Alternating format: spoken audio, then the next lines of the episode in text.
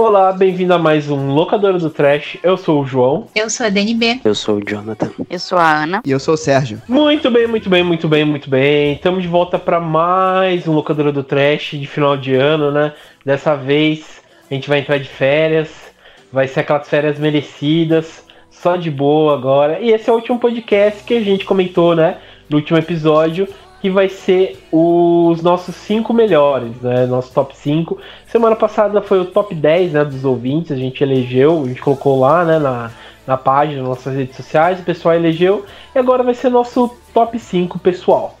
Uh, mas antes a gente tá com um convidado mais que especial, né? Lembrando também dar um abraço aqui pro Fábio, né? Que o Fábio também foi um dos que mais participou aqui do podcast durante o ano. Ele não pôde participar por conta de, de, agen de agenda e tal, né? Mas ele tá aqui com a gente e também ele deixou um recado que daqui a pouco eu vou colocar sobre os top 5 dele, né? Que ele elegeu. E vocês também podem conferir. Uh, mais ainda especial, a gente tá com o nosso camarada aqui que é o Sérgio, né, do Frequência Fantasma, nosso podcast irmão aqui, né, junto com o podcast, né, do Fábio, o Frequência Fantasma, que acho que é um dos melhores podcasts depois do Terror Mania sobre o sobre loca, sobre filmes de terror e tal, né? Mas Muito bom. É... Mas enfim, bom, a gente tá com o Sérgio aqui, Sérgio, fala um pouco aí, o que, que você faz nessa internet de meu Deus, que eu acho que a galera já tá cansada também de saber, mas é sempre bom lembrar, porque vocês são o segundo melhor podcast de horror depois da gente, né? Sempre lembrando sobre terror. então, João, isso aí, já, isso aí já é o um problema porque eu sou vascaíno. Então, todo mundo me zoa que eu gosto de segundo, cara. Aí lá vem você falando, podcast ser segundo também, até nisso eu sou vice. Tudo bem, aí, gente? Tudo bem, pessoal? Aí, eu, mais uma vez aí, primeiro, obrigado pelo convite, mais uma vez, aqui no Locadora do Trash. Eu já me sinto em casa, já abro a geladeira, pego o biscoito ali já na despesa, sem, na dispensa, sem perguntar nada. Entendeu? Então é isso, muito obrigado pelo convite. Como o João Viu, falou, é... só... só desculpa, só fazer uma correção, é bolacha, tá? Ah, não. Ah. é. Então, eu não vou eu não vou estender essa discussão aqui, senão a gente vai ter que fazer um podcast só se, sobre se é bolacha ou biscoito, né? Mas enfim. Sou lá do podcast Frequência Fantasma, o segundo melhor podcast de terror, né? Segundo o João, depois aí do Locadora do Trash com Terror Mania.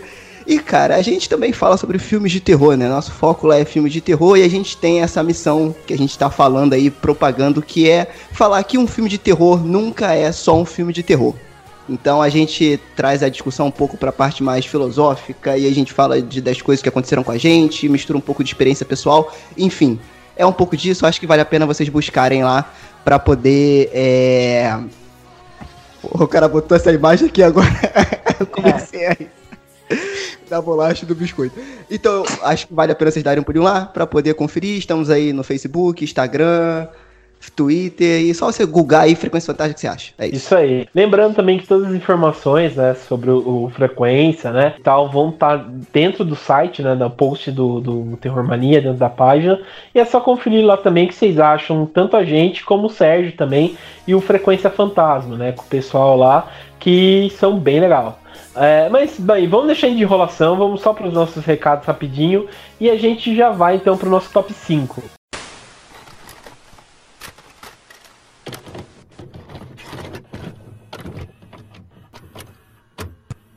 Bom, estamos na parte dos recados aqui do, do Locadora do Trash, né?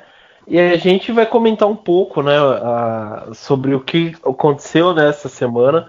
A gente ficou um pouco afastado, né? No, na outra, acho que faz umas duas edições, se não me engano, que não tem os recados como a gente costuma gravar, né? Mas como a gente prometeu, virou uma coisa é, vamos dizer, fixa, assim, né? E promessa é dívida. E tá de volta aqui a Dani, né? Pra gente comentar um pouco sobre os recados do locadora Atendi, do Atendendo a muitos pedidos. Só que não teve nenhum, mas eu voltei. Não, é que o pessoal é meio preguiçoso, mas eles clamam por, por você pra gravar aqui. Ah, com certeza. Meu, meu fã clube, imagina. Eles não perdem nenhum programa. eu, eu, brinco com, com, com o Jonathan lá naquele podcast lá de filmes coreanos lá que convidou um monte de gente para ouvir e tal, e a gente falando, né? E Ah, quem gostou, quem fala de quem. É exatamente isso. Mas bem, bom, a gente, como a gente falou, né? A gente separou alguns comentários, né, que vocês é, falaram, né, no- nas nossas redes sociais, tanto no Twitter quanto no Instagram, no Facebook, né? A gente separou alguns comentários, vocês colocaram publicações e algumas coisas que a gente escreve e tal. E a gente vai ler aqui, né? Lembrando que todas as, as- todas essas redes sociais vocês encontram a gente através da arroba terrormania666, né? Lembrando também que vocês podem mandar e-mail pra gente é, sobre dúvidas, reclamações, é, ideias de pauta, melhorias do site e tal, através do contato arroba terrormania.com.br, né? É, e também lembrando que acho que isso aqui vale até a pena a gente comentar junto, né, Dani? Falando que a gente vai entrar em férias, né? Dar um recessinho aí pra a gente descansar e também se organizar, né? Um pouco.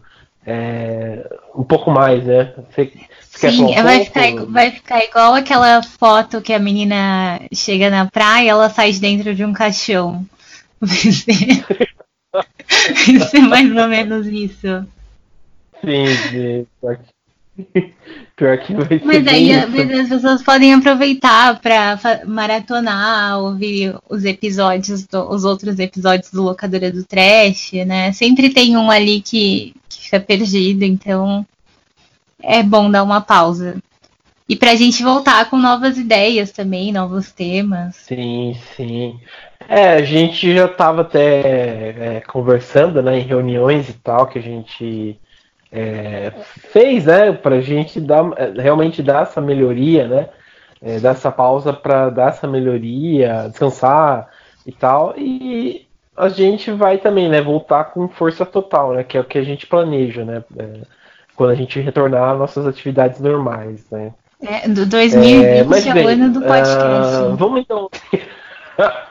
Todo ano é o ano do, do podcast. É, não, todo ano é o ano do podcast, mas 2020 vai ser o ano do podcast. Vai ser. É, porque eu, eu tô. 2009 eu- 2019 não foi, mas 2020 vai. É. Sim, sim. Não, eu, eu fiquei até assim, é, mais feliz, porque realmente em 2019 a gente ouviu bastante é, gente falando sobre podcast, né? Sei lá, até a Globo fez uma reportagem falando sobre podcast, né? Na, Não, até a Globo tem. É, iniciou, Sim. né, os podcasts de- deles esse ano, então já deu uma melhorada. O- e tem até o. Até tava comentando, a gente. Eu não sei se você ouviu o, o, o milkshake chamado Wanda. Eu só ouço locadora.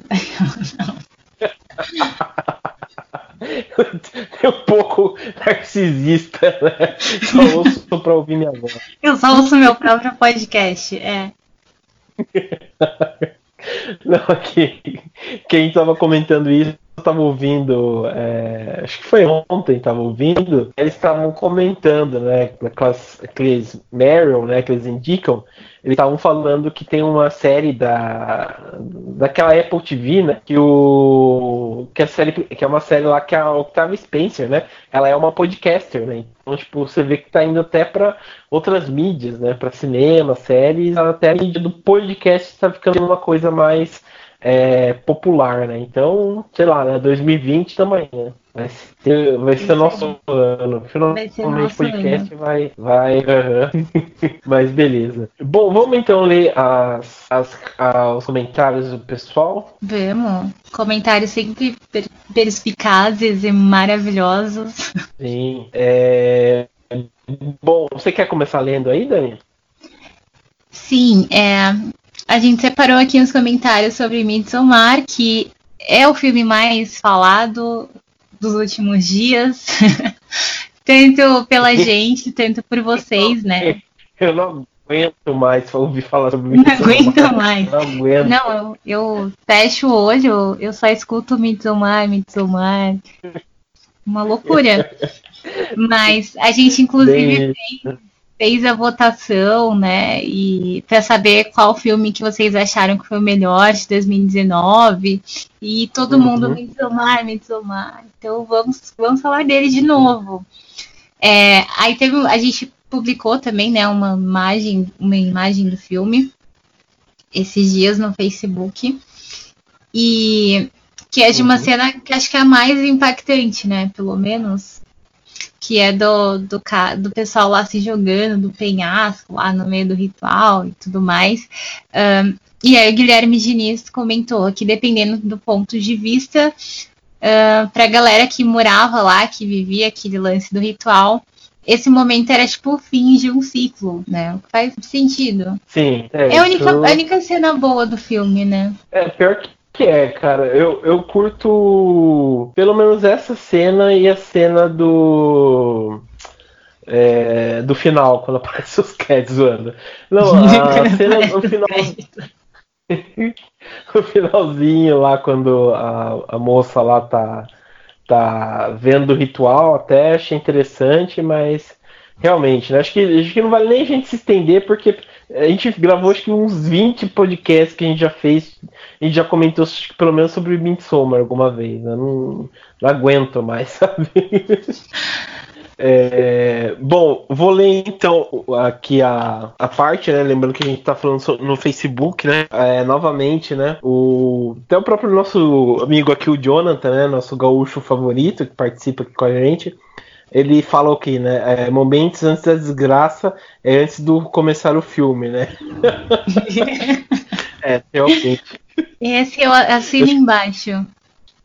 É, porque, sei lá, cara, não, não, não chega uma, uma parte assim que realmente eu não, eu não sei lá, eu entro acho que em, em, para, em nem, nem êxtase, mas em paranoia por conta da, sei lá, de tanta coisa que acontece, tanta informação que acontece no filme, tanta coisa jogada, sei lá. O filme é tipo, é, realmente, tipo, se você parar o filme, cada frame é um, dá pra você fazer um quadro, porque esteticamente é bem bonito, mas tirando isso, nego do céu, o filme, coloca filme chato nesse negócio, cara. É, porém, porém o Jackson Jackson um ótimo nome e sobrenome, ele, ele discorda de todo mundo, de, de todo mundo, né? No caso, a gente. Falou que é um dos uhum. melhores de 2019. Filme foda, com muito A, muita exclamação. ele, ele, infelizmente, foi um dos ouvintes que votou nesse filme para o melhor filme do ano. Ele colaborou com essa ideia. Mas tudo bem. É, eu. Uhum. É, eu confesso para você que eu acho que ele tá errado, né? Mas fazer o quê, né? É... A gente, a gente já julgou bastante os ouvintes no, no podcast Sim. passado. Sim.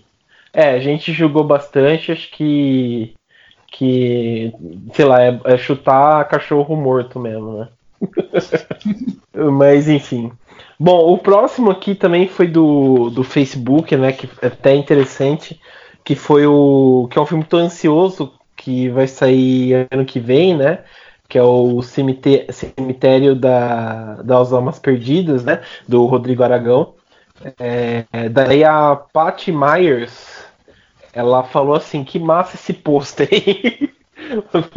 eu curti também, cara. Eu separei isso daí porque, uh, assim, pôsteres, né? Realmente o Brasil às vezes não manda bem, tipo, imposto. A gente vê um, umas aí que, que o filme é muito bom, mas o pôster é, é, é, é, horrível, sabe? Até o. Vale a pena dizer que, tipo, eu tava vendo uma lista lá de. Um jornal britânico que eles lançaram os, os melhores filmes da, da década, né? Que eles, acham, que eles acharam. E eles colocaram As Boas Maneiras, sabe? Aquele filme com a Marjorie Stiano.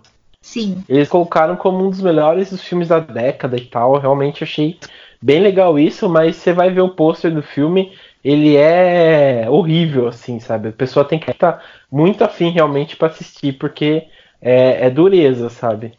Mas é, eu. Filme, filme nacional, você tem que ignorar o pôster. Sim, sim. E foca na história. É óbvio que tem, tem alguns que se destacam, mas a maioria deixa muito a desejar, de verdade. Uhum. Não, com certeza, com certeza.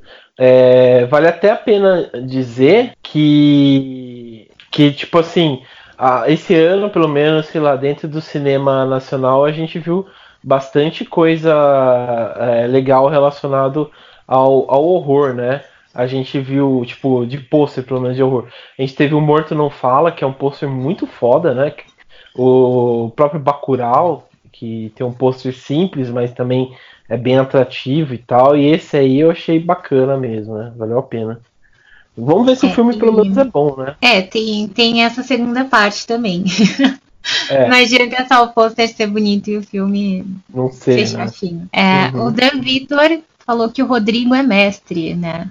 Rodrigo que Sim. fez a arte do, do pôster. Não, na verdade ele é o diretor. O Rodrigo Aragão ah, é nossa, diretor. olha, eu sou super informada.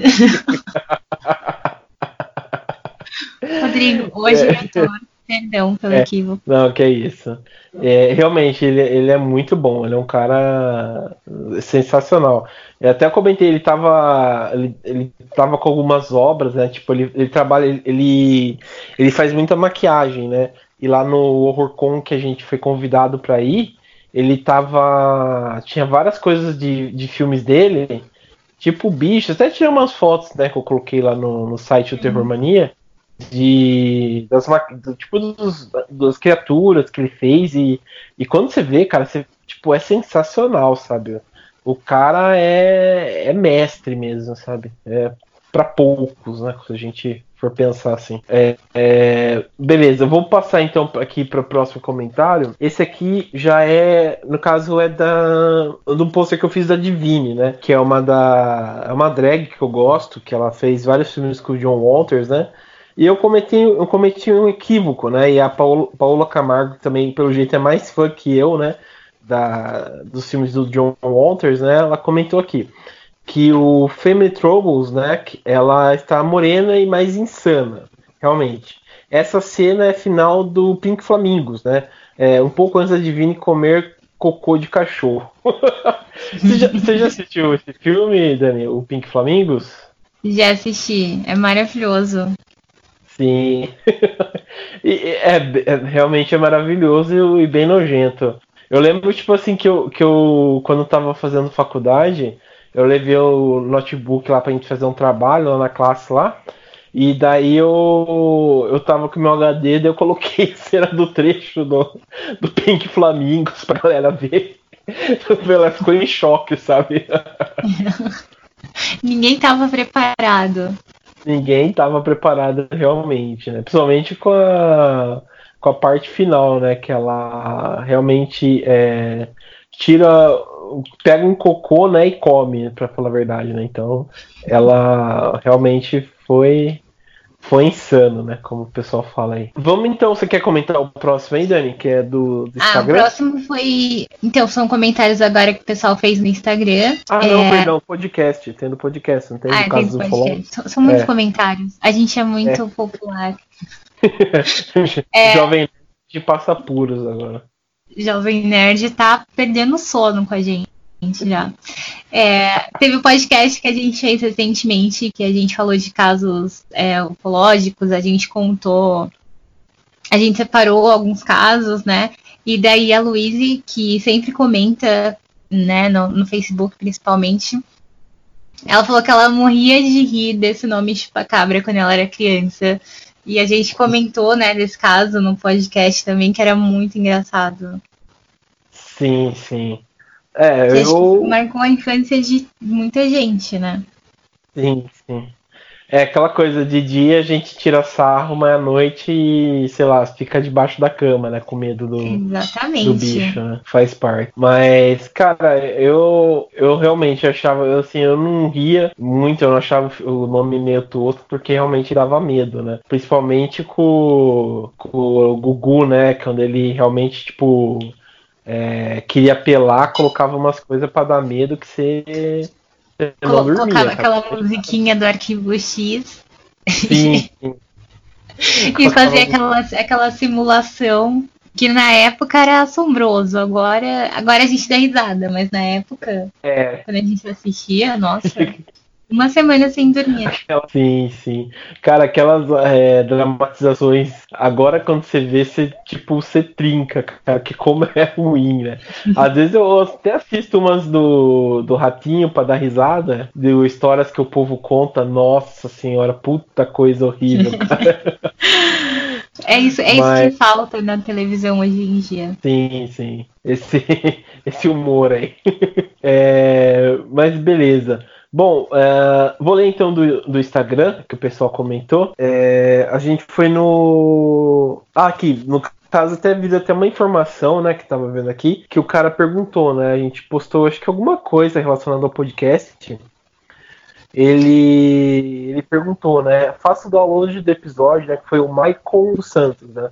Ele falou assim: eu faço o download do episódio no notebook e transfiro o arquivo para o smartphone. Ah, tá, que a gente perguntou, né? Onde o pessoal ouve o podcast e tal, né? Pô, maior trabalhão, cara, que ele faz. Ele faz o download do episódio e transfere o arquivo para o, o, o celular dele. Nossa, esse, fiquei com, esse, fiquei com sono é até fã, de ler isso. Esse é fã real. Um beijo esse pro é Michael. Fã, tirei esse chapéu. é fã de verdade. Mas verdade, lembrando que dá para ouvir no Spotify, no Deezer, no Google Podcast, no iTunes e outros outros serviços de streaming, né? No Anchor tem a lista lá, se vocês quiserem ouvir. Para quem não quiser fazer esse rolê, mas quem quiser também fazer o download, fica à vontade. Fica à vontade mesmo. O importante é ouvir a gente, entendeu? com certeza, com certeza.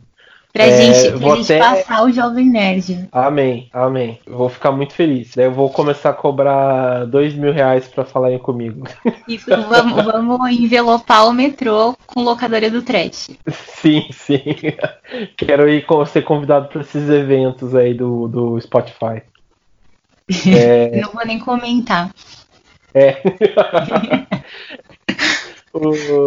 O... E o Juno Artes, que também sempre comenta, faz comentários maravilhosos, inclusive, pediu pra gente cadastrar no YouTube os, os podcasts. E aí vocês ah, querem ah, que a gente ele... fique essa questão no ar. É verdade, é verdade. Até eu ia comentar que eu ia postar do mesmo jeito, mas é, eu acho que seria legal até fazer isso, porque eu acho que, que vale a pena, né? Porque é, fica até mais acessível, né? Às vezes o pessoal é, não tem tipo outra forma de ouvir, é, ou às vezes não quer um jeito mais fácil, né? Então vamos simplificar, né?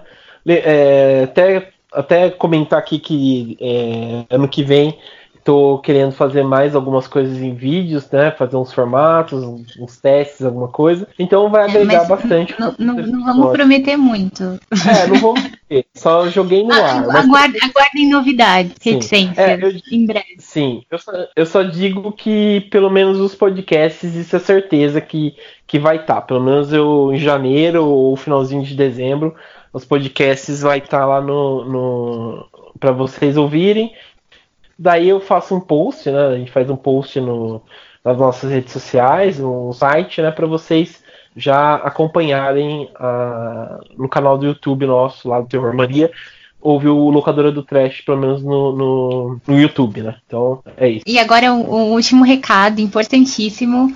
Lembrando que a gente também tem a loja, né? Terrormania.minestore.com.br. É, você encontra belíssimas camisetas com referências ao terror, podcast Cultura Pop. E, enfim, acessem o site. Também dá para comprar pelo Instagram, também dá para comprar pelo Facebook. Uh, qualquer dúvida, sugestão, se vocês querem produtos diferentes, modelos diferentes de camiseta, é, entre em contato com a gente pelas redes sociais. E é isso. Sim, sim. É, como a gente tá comentando, né? Tá chegando no final do ano, a gente tem camisetas de várias cores, né? Que a Dani falou. E vocês vão, vão poder passar o ano novo com, com a estampa branca, né? Tipo, perdão, com a camiseta branca, com sempre curtindo o terror, né? Que vocês, que vocês gostam aí, e chocar a família, né? Falar, pô, o fulaninho veio com a camiseta de terror aqui e tal. Então vocês mantêm a tradição de ovelha negra da família também, né? Al alguém tem que ser o gótico da família. Sim, sim, sim. É, alguém tem que, que cumprir né, a, a, as tradições, né? Tem o, cota, o tio. É. A, tem o tio é, meio autoritário, né? Que votou no Bolsonaro, tem o sobrinho que é petista, né? Daí fica aquela coisa. Aí tem, é, tem as sobrinhas humanas, tem o sobrinho gótico. Cada um tem que cumprir seu papel. Tem, tem, tem, a. Lembrando que, que tem, tipo, a, a prima, o primo que é concursado, né? E, tipo, é, ganha, sei lá, 15 mil por mês, né? Então sempre tem isso, né? Sempre tem na família. Né? É, então, é, pelo menos vocês vão passar com uma camiseta da hora, né? Duvido que seu primo chato que tenha uma camiseta da hora do Terror Mania, né? Então, entra lá no Terror Mania Store que vocês vão curtir bastante aí. É... Mas beleza. Bom, acho que é isso então, né, Dani? Só lembrando, né, que a gente já falou para vocês é, ficarem de olho, né, nas novidades das nossas redes sociais principalmente nas férias. A gente promete voltar o quanto antes, né? A gente vai tirar esse descanso, fazer reuniões, né? E a gente vai voltar o quanto antes para vocês curtirem novamente em 2020 o Locadora do Trash, né? É, você quer dar algum recado, Dani? Não, apenas é, gratidão, é, gratiluz é, por, pelas pessoas que acompanharam a gente esse ano. É, esse ano tipo, foi muito, muito legal mesmo, porque acho que a gente teve uma interação muito maior e a gente teve muito mais comentários. E comentários que acrescentaram, tipo, o pessoal que acompanha a gente é muito bem informado e é muito é, ajuda muito a gente, tá sempre dando sugestão, elogio, crítica, mas enfim. E isso é muito legal pra gente, dá um gás pra gente continuar. Então, apenas agradecer. É, isso é verdade. É o que eu gosto do pessoal do horror é isso, né? Que eles são apaixonados, eles comentam, eles ajudam, eles é, gostam, né? Do, de quem faz conteúdo, né? Sempre elogiam, sempre estão afim. Então, isso que é, que é bacana e realmente, igual você falou, né? Dá um gás enorme, né? Vocês não sabem o bem que faz isso. É, o mínimo que vocês fazem pra gente é o dar um gás danado, né? Ah, principalmente também agradecer o pessoal aí que é de, de é, sei lá, de produtoras, né? Que chamam a gente também para eventos, essas coisas, para cabine, que, que pra gente também, que é um site que, que nasceu descompromissado, né? Totalmente descompromissado. Já a gente se sentiu muito feliz, né, Dani, com, com esse tipo de convite, né? Sim, a gente é, conseguiu. A gente foi em várias cabines, participou de eventos muito legais. É, mesmo sendo um site pequeno, tipo, é legal verem que a gente tem um público que vocês gostam e tipo, é graças a vocês que a gente está conseguindo é, alcançar esses novos espaços, né? Sim, sim, graças a, realmente a, a todo mundo que a gente está conseguindo alcançar e cada, cada vez mais a gente quer dar esse pulo e tá na frente para conquistar novos ares e estar tá junto com o pessoal também, né? Isso que, que é mais bacana ainda, né? Esse público junto com a gente, né? Mas enfim, bom, acho que essa é parte dos recados, né? Uh, a gente já comentou bastante, né? Então, é, eu agradeço aqui muito, né? Obrigado, Dani, por estar junto comigo aqui na, na gravação, para estar sempre é, reunido, né? Para a gente gravar e tal. É, fora, sabe, ajuda que você também dá bastante, né? Já que você é sócio também do, do Terror Mania, né? Ajuda que você faz bastante, né? Na, na, nessas partes e tal, né? Então é isso, sem mais delongas, vamos pro episódio. Oi? Tem que ajudar, né? Senão o negócio não anda. Claro. É verdade. É, se, se não fosse você, eu ia estar tá quebrando pau com o vídeo. Né? Mas, mano, enfim. É, então vamos então pro episódio e até, até mais. Bom, estamos de volta então, né? Pra gente fazer nossa lista aqui, nosso top 5 de, de melhores. É, até legal a gente deixar essa regra, porque é top 5 em relação a, a, coisas que a gente gostou. Não é necessariamente filmes, é, pode ser jogos de videogame, jogos de tabuleiro, jogos, é, enfim, jogos em geral, livro, quadrinhos, teatro, enfim, que a gente gostou. O tema é livre e relacionado ao horror, né? Uh, então também fiquem ligados que ano que vem a gente promete fazer um Terror Mania Awards, né? Como o Oscar também sempre faz é, no, no começo do ano, a gente vai fazer a nossa categoria aqui com, com alguns convidados especiais também. Mas enfim, bom, vamos fazer nosso top 5 aqui. Cada um fez um top 5, a gente vai comentar rapidamente para não ficar muito extenso né, o programa. Uh, então a gente vai começar aqui com a nossa embaixadora né, do, do Locadora do Trash, que é a rainha Dani, né? Dani, comenta aí o, o seu top 5. Nossa, eu me senti tão chique agora. É, Parece que eu tô de pijama no quarto. então, é, agora, lembrando que na né, semana passada, a gente, no último programa, a gente estava julgando a escolha dos ouvintes. Agora os ouvintes vão poder julgar nossas escolhas. É, então, eu vou começar. Gente, eu tava lembrando também que esse ano eu não li livro de terror.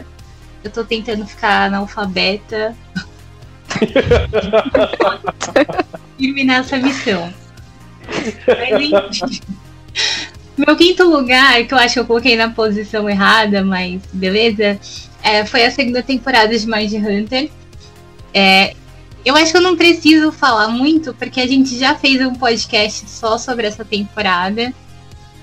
É, e a gente falou sobre serial killers e tal, e eu acho que foi o podcast que eu tava mais empolgada, porque eu amei muito a segunda temporada. Acho que essa é uma das séries mais legais da Netflix. É para quem gosta de serial killers e toda essa parte de investigação e psicologia. Eu acho que a série consegue é, trabalhar muito bem isso e sem, sem apelar né, para a parte não apelar, mas tipo, é uma série que você não vê as cenas de violência. Tipo, ela consegue te causar esses sentimentos de medo ou de repulsa só pelos diálogos. Tipo, é uma série muito bem feita, muito impressionante. Fora que é tudo baseado em fatos reais, então torna tudo melhor ainda. Então essa foi minha quinta posição das coisas que eu vi esse ano. É, a minha quarta posição foi outra série também que eu vi, é, também tá na Netflix, que é Quicksand. É uma série sueca, se eu não me engano. É, essa série eu vi ela em um dia. E eu não, fiz nada da vida. Eu não, eu não lembro como eu cheguei a ela. Não sei se eu vi alguma coisa no Twitter ou sei lá. Eu comecei a assistir, sabe, quando você. Ah, vou ver qualquer coisa aqui. E aí eu fiquei completamente fissurada. Também é uma série de gente psicopata, né? Vocês viram, eu gosto do assunto. É, mas... Vai ficar um pouco preocupada. É. depois, depois a Ana dá um diagnóstico aí. Ah, mas... é, de, vou analisando.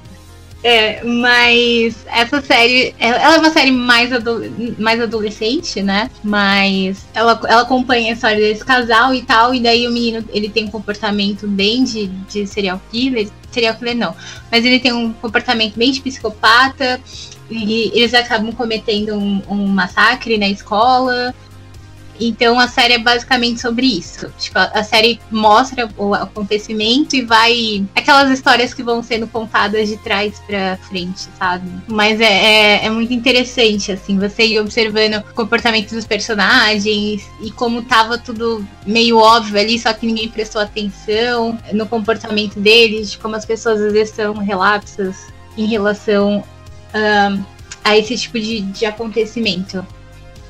É, mas é muito boa essa série, muito mesmo. É, eu acho que ela, ela, é bem. Ela tem uma pegada bem diferente por ser de outro país, né?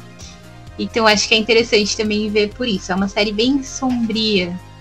Sombria, mas é bem real. Tipo, então é interessante de ver. Aquele terror da vida real. Beleza. E a minha, terceira, a minha terceira posição foi A Morte da Parabéns 2, que eu nem lembrava que tinha saído esse ano.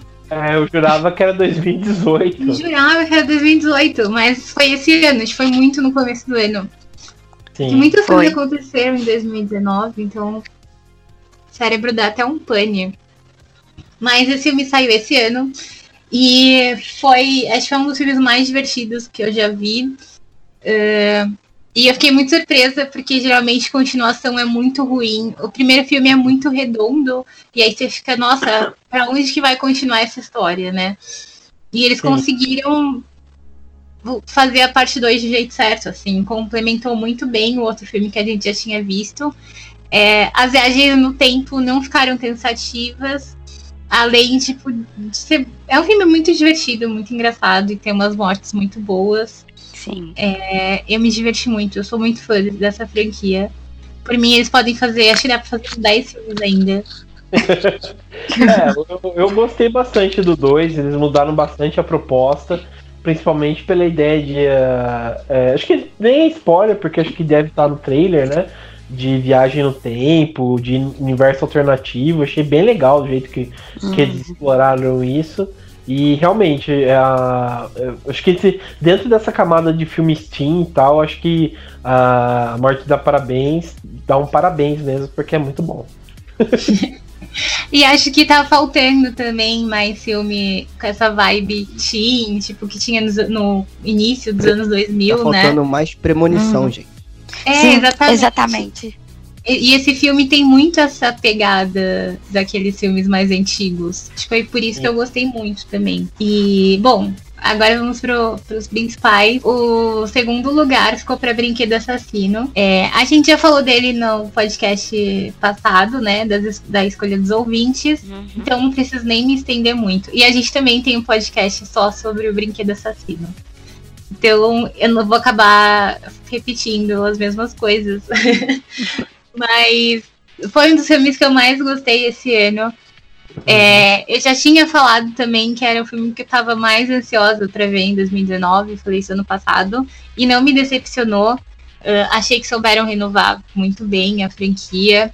É, conseguiram dosar tudo, assim, humor, terror, tecnologia, é, tornar o filme mais uma história mais próxima da realidade também. Enfim, eu achei ele perfeito em tudo. Conseguiram acertar. É um filme Sim. que, que me divertiu bastante, assim, eu amei. Vale até comentar porque também lançou a melhor música do ano, né? Que é da é. Tatizaki, Brinquedo, Brinquedo Assassino. Assassino. É, Muito bom. Só perdeu, que pela música da blogueirinha, o Zug Zug, mas É, realmente essa música da, Tati, da Tatizaki ficou muito boa. Um hit. É, um hit mesmo. É, beleza, vai lá, Dani. Meu primeiro lugar, momentos de suspense. É não dá tempo de fazer suspense, tem muita gente pra falar. Mas o primeiro lugar foi Coringa. É, que dando continuidade a essa coisa de gente louca da cabeça. É, enfim, eu, eu tava com expectativa lá no teto para ver esse filme. Tava achando tudo muito incrível e eu falei, nossa, vai ser um lixo, porque é filme que o hype tá grande, né? Sempre aquela decepção. Falei, ah, certeza que eu vou assistir, vou achar um saco. Só que o filme é incrível. Tipo, eles, eles eu não sei nem como explicar, mas é, é muito incrível você ver, tipo, as camadas do personagem. Tipo, você vê. Você conseguir, sei lá, entender toda a loucura que se passa na cabeça dele e o, e o porquê do comportamento dele. E, e não parecer um filme de herói, porque ele não é um herói, na verdade. Sim, Mas eu sim. não sei, é tipo, parece estar tá vendo filme de uma pessoa comum, assim. Você não, não é uma coisa, sei lá, porque você vê o Batman e aquilo é tão fora da realidade. Uhum. Tipo, é, por mais o... que esses filmes de, de HQ, assim, que tá muito em alta, tentem trazer pra uma coisa mais real. Mas, tipo, o Coringa é muito palpável. É muito fácil você se identificar, às vezes, com os sentimentos do personagem. É muito fácil você entender toda aquela história ali. E fora Sim. que as mortes que tem no filme eu achei muito chocante, assim. Eu também não, não esperava. E eu achei chocante por serem mortes que. A gente até comentou isso outro dia aqui. Por serem mortes que não parecem mortes de filme, tipo, parecem, parecem mortes reais. Tipo, é. Hum. Eu, e eu, esse filme é perfeito em tudo. Eu não sei se eu consegui explicar bem, mas ele é incrível. Não, você conseguiu, porque é, eu, acho, eu acho interessante isso, porque realmente, é, igual você falou, né? Esse, você falou que você comentou vários filmes que, que são filmes de psicopata, né? Mas realmente esse ano, por exemplo, é igual aquela história, né? Se você é, tá bem, alguma coisa errada tá acontecendo, né? Porque esse ano foi uma desgraceira só, né? Não, não o puro suco todo. da psicopatia. Sim, porque é, e o Coringa é um reflexo dessa sociedade, né, doente. Que a gente glamoriza qualquer maluco que, que, que sai um pouco fora do padrão, né? Ah, igual, por exemplo, a gente teve o caso aqui no nosso país Eco, né? Que, que a gente queria. É, várias pessoas elegeram um cara que. que é, vamos dizer, um pouco aquele, drama lá de outsider, né? É, sai fora daqueles políticos comuns. E a gente elegeu um psicopata, né? É, alguns defendem, outros não. É, e acontece, né? E o Coringa abraçou essa, essa psicopatia e a gente é um reflexo dessa sociedade, sabe? E... É, e rolou muito aquela história também do filme ser uma representatividade do, do pessoal uhum. que é em céu e tudo mais. É, tipo, é engraçado, porque eu acho que o filme veio num, num timing, assim, muito perfeito, perfeito. Não perfeito de jeito bom, mas Sim. eu acho que tá muito essas, essas coisas em alta, assim, e o filme parece que veio no tempo certo. Veio, é um é, reflexo. Eu, eu, eu, tam, eu também acho que o, o filme é muito bom. Eu acho que o nosso tempo aqui é pequeno para poder falar do Coringa, né? Ele tem muitas qualidades também. Também vejo alguns defeitos, na minha opinião, tá? Mas eu acho que o Coringa, assim como outros filmes, não tô comparando. Ele tá na prateleira de filmes que são aqueles onde o terror ele não é explícito, mas ele é aquele terror que te faz você se sentir mal e você se sentir incomodado com alguma coisa e às vezes você não sabe o que é, porque ele é tão próximo da sua vida que você não consegue identificar. Quando eu vi o, o Coringa, é, eu até comentei com alguns amigos meus, cara, parece que eu conheço esse cara de algum lugar. Tipo, alguém na minha vida tá refletido naquele personagem ali. Então, esse tipo de terror, e que tá começando a ganhar um, pouco mais de força agora, eu acho muito importante, que são filmes necessários. A gente até comentou isso também no nosso episódio, o último episódio que a gente ainda tá, ainda tá editando e tal. São filmes necessários, cara. E o Coringa é, é necessário ele estar no Oscar, ganhando ou não, porque é uma mídia grande e as pessoas precisam saber desse filme, assim como outros filmes. Então, Sim, é como, é... Eu, como eu falei ontem, o terror mais próximo da realidade é o que dá mais medo. Nada é pior do que a realidade, gente. Exatamente. Então é o que Não, é porque medo. e a gente a gente vive numa época hoje em dia em que essas doenças psicológicas estão muito fortes, infelizmente. E às vezes você está próximo de pessoas que estão, tipo, a um, a um acontecimento de ter um comportamento igual ao do Coringa e você não sabe, porque você não percebe. Não, porque você não percebe. Entendeu? E isso é o mais assustador. Mais assustador do que, sei lá, ver um fantasma que ninguém então, nunca exatamente. Existe. Uhum. É, e, e, é interessante isso, porque até, até virou uma polêmica, né? Que, que igual que a Dani comentou mesmo, que ele é, é uma morte comum, né? Mas realmente achei interessante, porque ele, ele tava mostrando uma morte comum, uma morte que pode acontecer no dia a dia, não é aquela coisa espetacular. E o pessoal fala que ele tá glamorizando a violência e tal, né? Só que é um reflexo da nossa sociedade, né? É, a gente, tipo, se sente incomodado ver essa repercussão, porque realmente é um reflexo da nossa sociedade. E tem uhum. várias pessoas que vão lá e estão glamorizando o Coringa, de falar, não, ele tá certo, não sei o quê. E, porra, bicho, não é, é, não é pra glamorizar aquilo lá, sabe? É, ele uhum. pegou. eu também já acho too much. Né? É, pegou uma coisa doentia que o próprio Joaquim Fênix fala no final do filme, né? Que ele é uma sociedade que trata doentes mentais como um lixo e esperam que, sabe, que tudo esteja bem, né? Porque hoje em dia a gente tem uma obrigação de ficar 100% bem, de nunca tá ruim, de nunca tá bem, nunca tá mal. É, a gente, sei lá, tem esses malditos coach aí que que quer que você nunca sofra, que gratidão o tempo inteiro e é, gratiluz, mude seu mindset. Cara, tá. É igual que eu tava comentando hoje com a minha namorada, que ela tava meio triste, eu falei, meu, curta essa tristeza um pouco, sabe? É que é igual divertidamente. A gente não pode ficar feliz o tempo todo, né? Por isso que ele vira um palhaço serial killer, o Coringa, né? Porque é, mas ele... acho que é o, encontro, é o encontro desses extremos, assim. Tipo, é, você, não, você não pode ficar achando que ah, tem que estar feliz o tempo todo, mas você também não pode achar que agir igual o Coringa vai resolver todos os problemas. Ficar glamorizando. Não vai, claro que não. É, é bem interessante isso. Mas... É, então, só, ah, só, só pra não se estender muito, né? Mas é porque o Coringa realmente dá uma boa discussão. E, e, apesar dele não ser de fato categorizado como um filme de terror, eu acho interessante. E aí, botando todas as polêmicas de lado, teve um, uma, uma parada que o Fábio Porchat falou há muito tempo. Que eu vi, eu achei sensacional, que ele tava sendo entrevistado, aí o pessoal falou assim, ah, qual o limite do humor?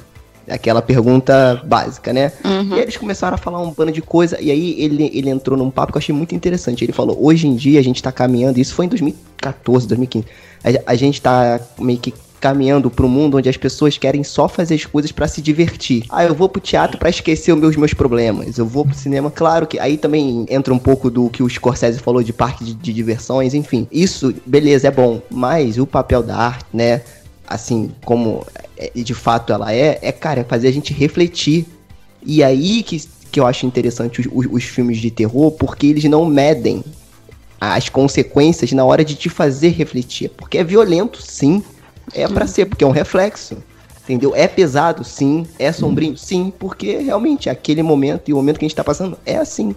Então, é, eu acho que é isso o, o interessante, mais uma vez, por isso que que esse filme tem que ser visto e tem que estar na grande mídia, porque as pessoas têm que ver, botando um pouco de lado a questão quadrinhos, ah, o que, que o Batman veste azul, veste preto, veste cinza, o Coringa veste azul, veste preto, assim, e estudar o personagem ali, dar uma olhadinha no personagem e tentar identificar alguma coisa ali que com certeza você vai identificar, infelizmente. É. E ninguém, ninguém falou sobre o fato de que é o mesmo diretor do Se Beber Não Case.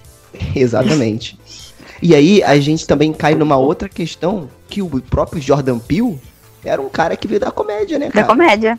O cara fez dois filmes aí excelentes de terror, né? E aí isso é, É. legal, uma outra visão também, né? É, porque a comédia é igual o próprio O Nome da Rosa, né? A trama toda gira em torno de um livro de comédia, né? Que descaracteriza o, o sagrado e brinca com o profano, né? Porque o Porta dos Fundos também, né? Tratando tanta dor de cabeça por uma simples piada de algo que, tirando religião ou não, a gente não sabe se existe, a gente não sabe se Jesus realmente era gay. Então, tipo, o pessoal, sabe, tem essa, essa maldita cabeça heteronormativa de achar que tudo é padronizado, né? Então, por isso que a comédia é necessária de incomodar esse- esses padrões, né?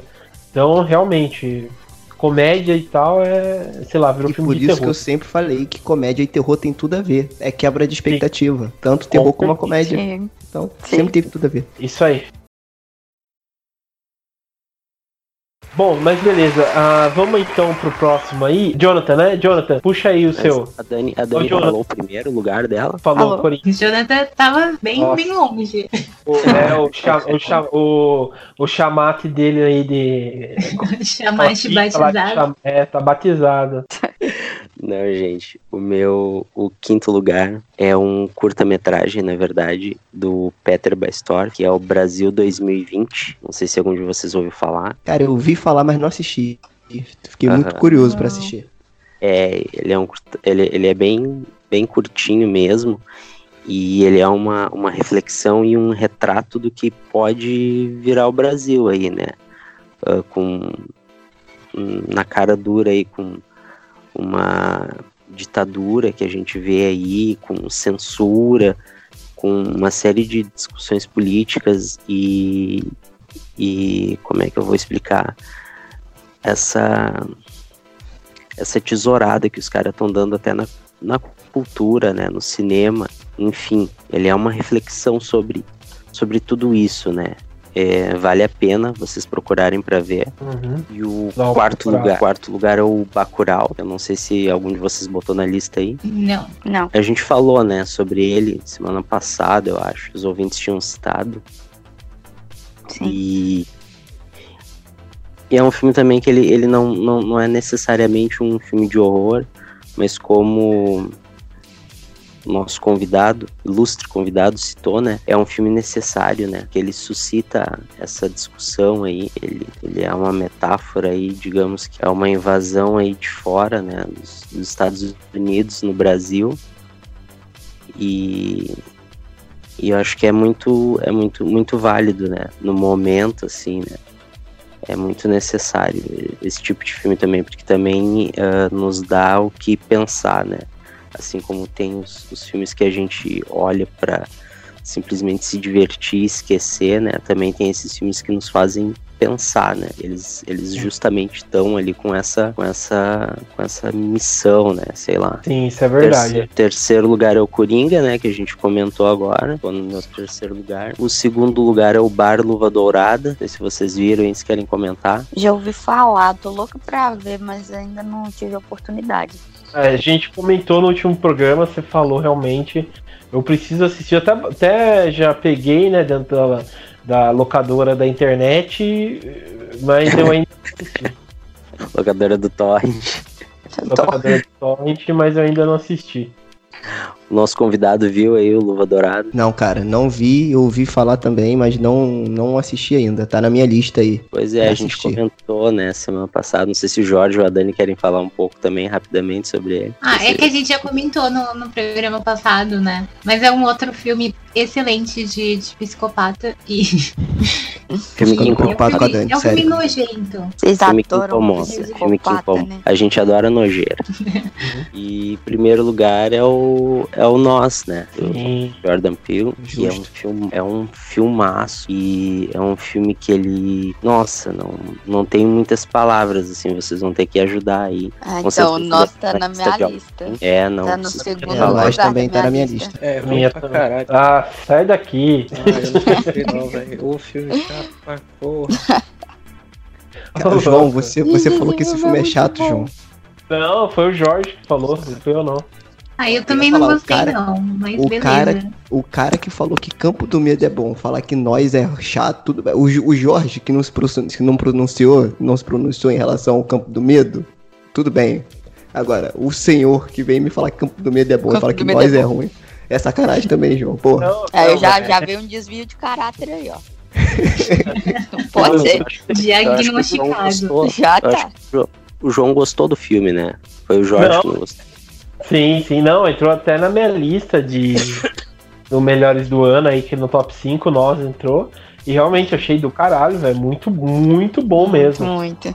E É, eu então, acho que o Nós, cara, ele consegue traduzir, tipo assim, o Jordan Peele, ele tem um conhecimento técnico legal, ele sabe é, trabalhar ali a questão narrativa e tal, mas assim, eu ainda achei o Corra, aí a minha opinião, tem gente que acha o Nós melhor, eu, eu achei o Corra mais impactante e melhor, na minha humilde opinião, entendeu? É, eu já, mas o já Nós, o contrário.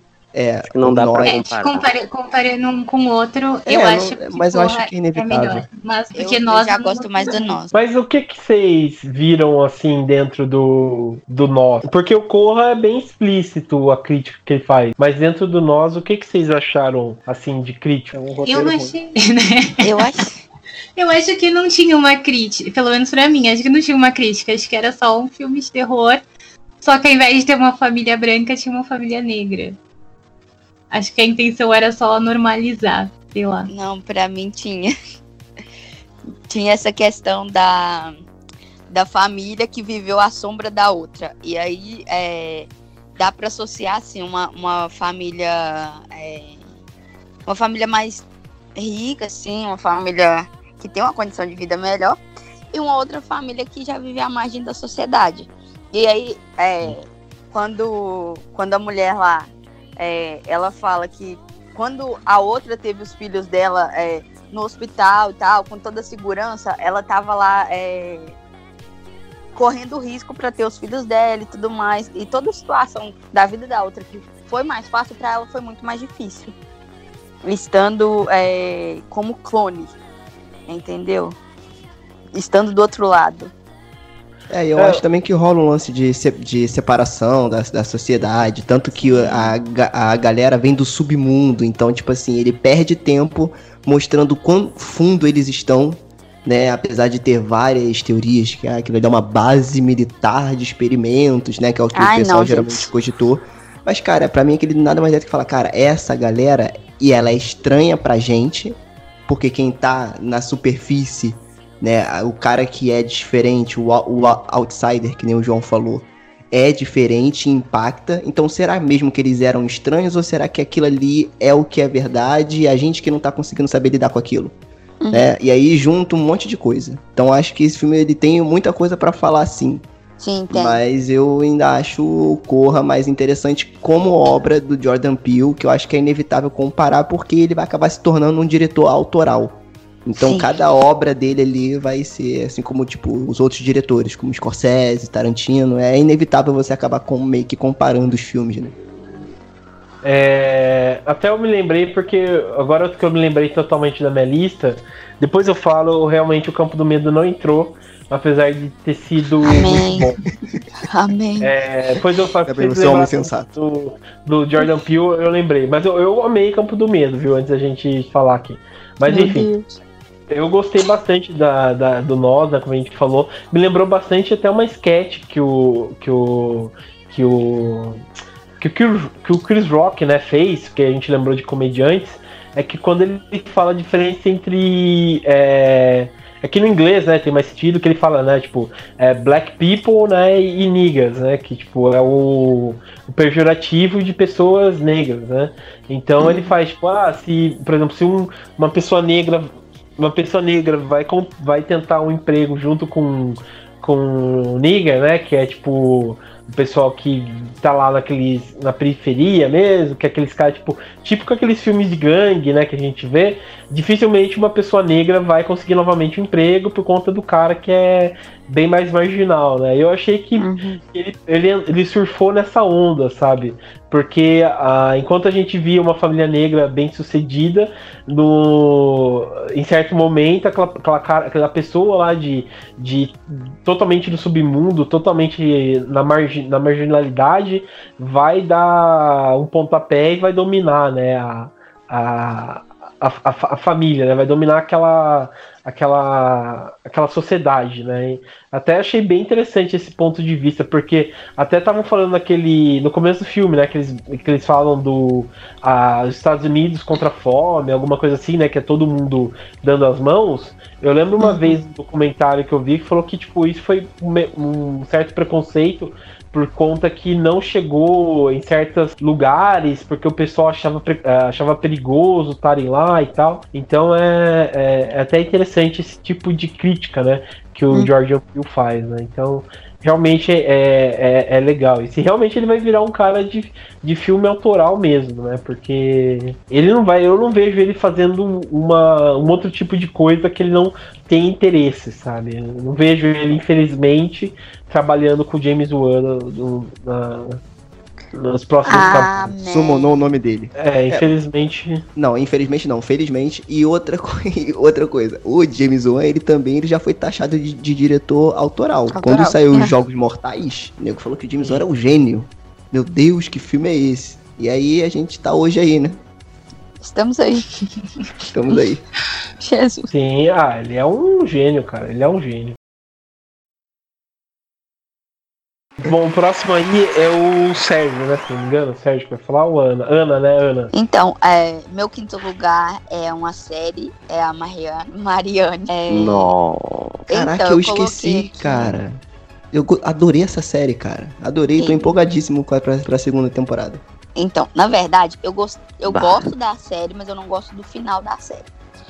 É, que é sobre uma escritora, a Emma, que ela fez muito sucesso é, por trás de uma saga é, onde a personagem principal dela é, combatia uma bruxa. E aí é, acaba que alguns acontecimentos fazem ela retornar para a cidade natal dela, é, onde ela, de onde ela saiu é, brigada com os pais, com os amigos, e aí é, ela volta para essa cidade e começa a acontecer é, muita coisa estranha. Tem uma velha lá bizarra, mano, com aquela velha, Jesus amado. Mas enfim, é, em dado momento, ela percebe que tudo que ela escreve vira realidade. E aí é, é- e é isso que a, que a bruxa quer, porque aí já tem é, essa figura da bruxa que eu achei muito diferente do que a gente já está acostumado, né, de outros filmes, de outras narrativas. E o final da série foi uma das coisas assim que eu fiquei decepcionada, infelizmente. Uhum. É, eu, E aí eu, eu, eu achei um pouco clichê, né? Porque ele no. eu Acho que no antepenúltimo ou no penúltimo episódio você já também já cantava ali, ele já cantava muito o que ia acontecer, Exato. né? Mas, cara, eu achei bacana. E, e, assim, apesar, não sei se foi a intenção dos criadores e tal. Mas essa, essa, essa questão da gente ver a obra ganhando vida e até onde alguém pode ir por conta de algo que você criou. Uhum. E aí eu fico pensando assim, porque a gente aqui que tá gravando, a gente faz conteúdo, né? E aí a gente tem ouvintes. né? E claro que a gente tá escalando a situação, mas, por exemplo, as pessoas que são, são extremamente grandes no mainstream, até onde as pessoas vão por conta da sua obra? Até onde a, su- a sua influência alcança as pessoas, né? Então eu acho que esse lance da obra sair do livro e de certa forma ela ver aquilo materializado na cidade dela, Pra mim, me fez pensar um pouco sobre isso e isso me deixou bastante assustado. Entendeu? Tipo, de A, pensar no- em, a nossa influência aqui, eu espero que não chegue em lugar nenhum, porque É, então. Não, não é nem. Não nossa, seja uma eu, eu boa nem, influência. É, eu nem pensei no meu podcast, quem sou eu? Mas, tipo assim, pessoas grandes, tipo, galera muito grande, tipo, que. de- Tipo, músicos, por exemplo, que de certa forma eles estão fazendo arte, estão cantando, estão passando uma mensagem. Alguns, né? Estão passando uma, uma mensagem até onde alguém iria por conta dessa mensagem, né? E aí fica essa discussão aí, por isso que eu achei legal também. Eu tinha até esquecido dessa série, senão acho que ela até entrava na minha lista. Olha só. É, meu quarto lugar. Meu quarto, meu quarto e terceiro lugar são livros. O primeiro, é, primeiro no quarto lugar, né? É Vilão, que é um. O nome da autora é Victoria E. Schwab. Esse eu não lembro de que que é, não, tá, gente? É, e esse livro, ele me fez pensar muito sobre a questão é, do bom e do mal, do vilão e do herói e até onde os fins justificam os meios, porque ele traz a história do Vitor e do Eli, e eles se conheceram na faculdade e eles logo de cara eles se deram muito bem, porque eles perceberam é, que tinham as mesmas ambições e aí eles é, têm que fazer o trabalho de conclusão do curso deles e o, o Eli acaba criando uma teoria lá que o Vitor gostou muito e eles colocam essa teoria em prática, esse experimento em prática. E aí é ladeira abaixo. Só que o livro, ele é, a narrativa dele é a partir é, de 10 anos após esses acontecimentos. Só que eu achei muito interessante porque a autora ela consegue é, transitar muito bem entre o passado e o presente, que são os 10 anos antes, né? E é, entre os pontos de vista de vários personagens, porque ela não traz só o ponto de vista dos dois principais. E eu achei incrível, porque não fica nem um pouco confuso ela voltar no passado por diversas vezes e trazer é, o ponto de vista não só dos dois, mas de outras pessoas. E os personagens também, eles são muito bem construídos. Foi outro ponto que me chamou bastante atenção. E aí, nesses 10 anos depois, o Vitor acabou de sair da prisão e tá caçando o Eli. E aí você fica, poxa, mas não eram melhores amigos? E é um livro incrível, eu recomendo para todo mundo. e Ah, aí, é, o outro terceiro lugar aqui é um thriller, que é o nome é A Paciente Silenciosa, que assim, eu gostei com ressalvas também, porque ele conta a, a história de uma da Alicia Berenson e ela matou o marido. E aí o filme começa, o filme não, o livro. A primeira frase do primeiro capítulo é Alicia Berenson tinha 33 anos quando matou o marido.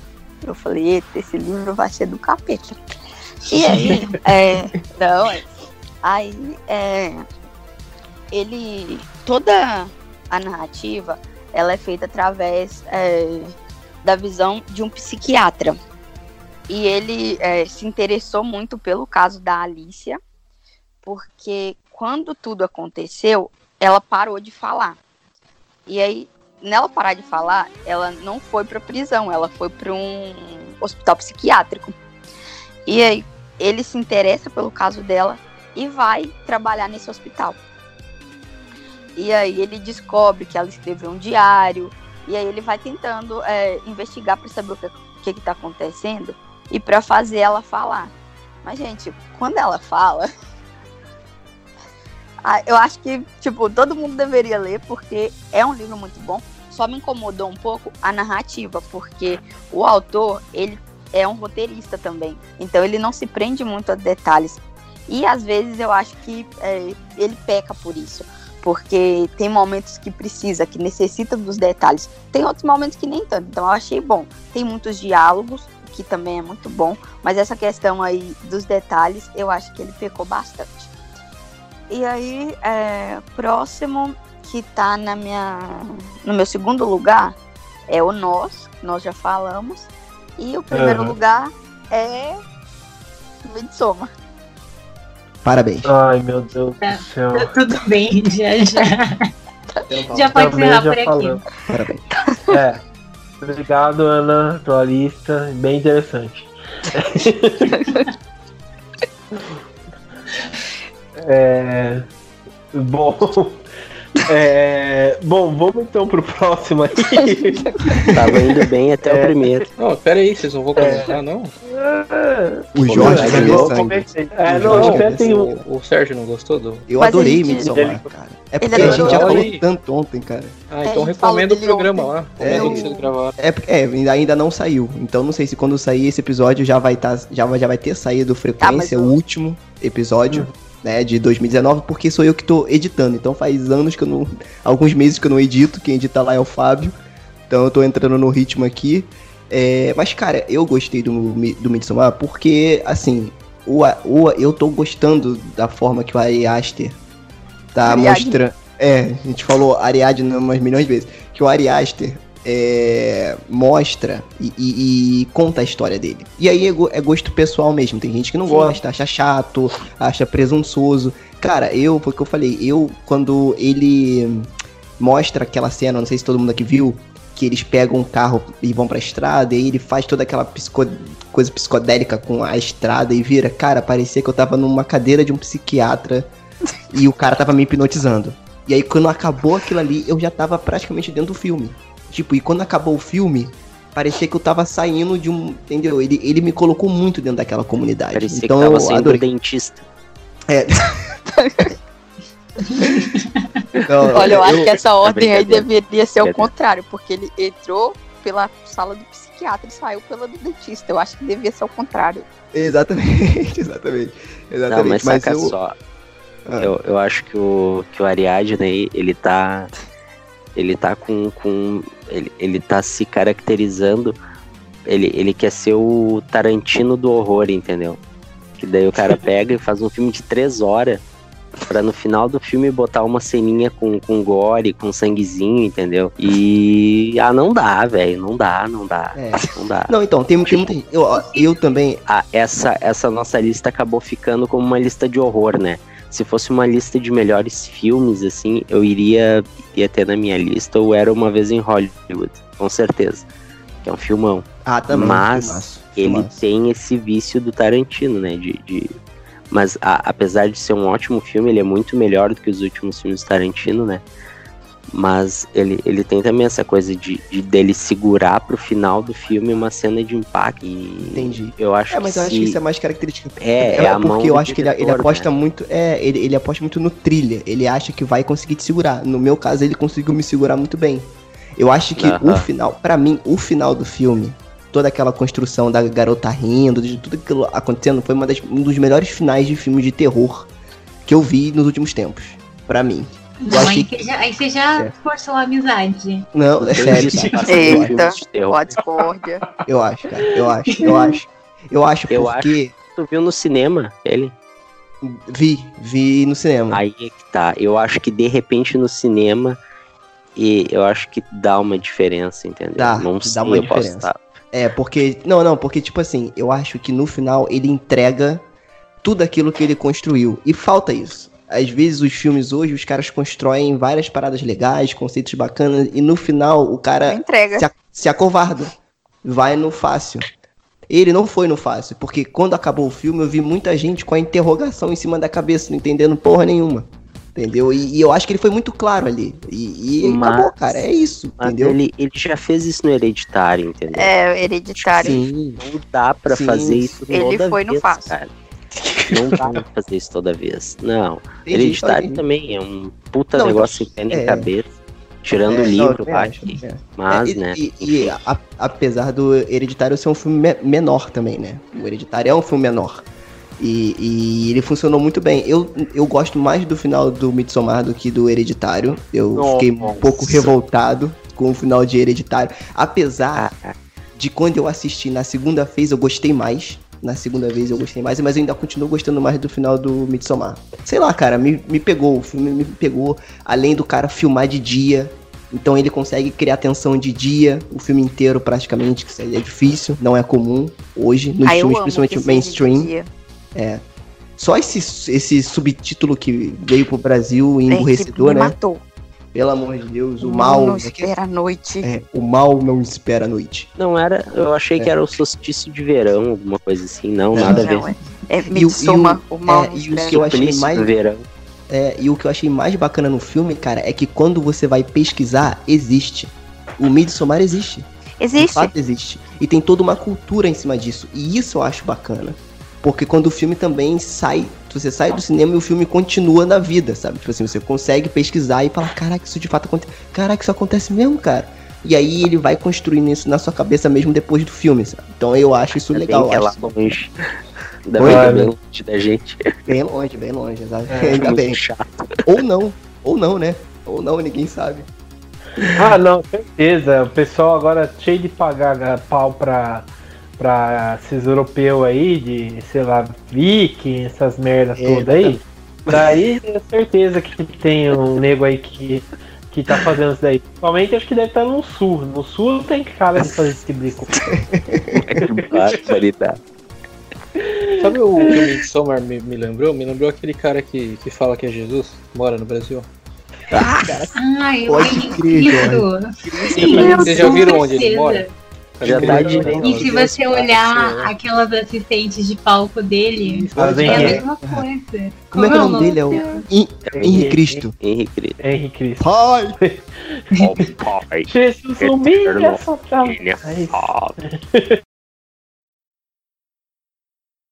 Mas beleza, vamos, passar pro próximo então. Acredito que seja o Sérgio, né? É, Sérgio, puxa o seu aí então pra gente, a sua listinha aí. Então, cara, o meu quinto lugar, é, antes da gente começar aqui, eu já vi que eu tenho alguns adeptos, né? Então acho que vai ser bacana. O meu quinto lugar é com um joguinho, cara. Joguinho de videogame que eu adoro, né? Além de cinema, um outro vício que eu tenho é videogame. E, cara, não tem como passar 2019 sem falar do remake de Resident Evil 2. É porque. Aí, a primeira coisa boa do podcast. Bora falar dessa porra aí. Agora, agora o Jorge vai participar. Agora Jorge começou. entrou na sala. Então, aí que tá. Até brilhou o olho. Eu adorei o jogo. Pô, cara, assim, eu joguei uma, uma, uma breve história. O primeiro jogo que eu joguei de PlayStation 1 foi Resident Evil 3. E quando eu joguei, eu joguei na locadora. Olha aí a referência. E Locadora. Eu falei, moço, bota esse pra eu jogar. 30 minutos. Quando eu vi a cutscene do início do jogo, eu falei, gente, isso é muito real. Isso parece vida real. O que que tá acontecendo? E aí a gente viu onde a gente chegou hoje, né? E tipo assim, o jogo, cara, tecnicamente, pra mim, ele é perfeito. Praticamente perfeito. Não vou falar que é perfeito, mas praticamente perfeito. Agora, o que me incomodou muito é a história. Ah, não, é Que, isso. Mas, por mas conta isso, das- É, mas isso não, não- Fala dos pontos positivos antes de falar dos negativos. Então, então ponto positivo. Toda, toda a técnica que o jogo é usado, toda a, a plataforma que eles usaram pra desenvolver o jogo é linda, cara. O- o jogo, ele é maravilhoso. O gameplay, é... que mais? Pô, tem muita coisa pra gente falar em pouco tempo aqui. Principalmente o mixagem de som do jogo, cara, é absurda.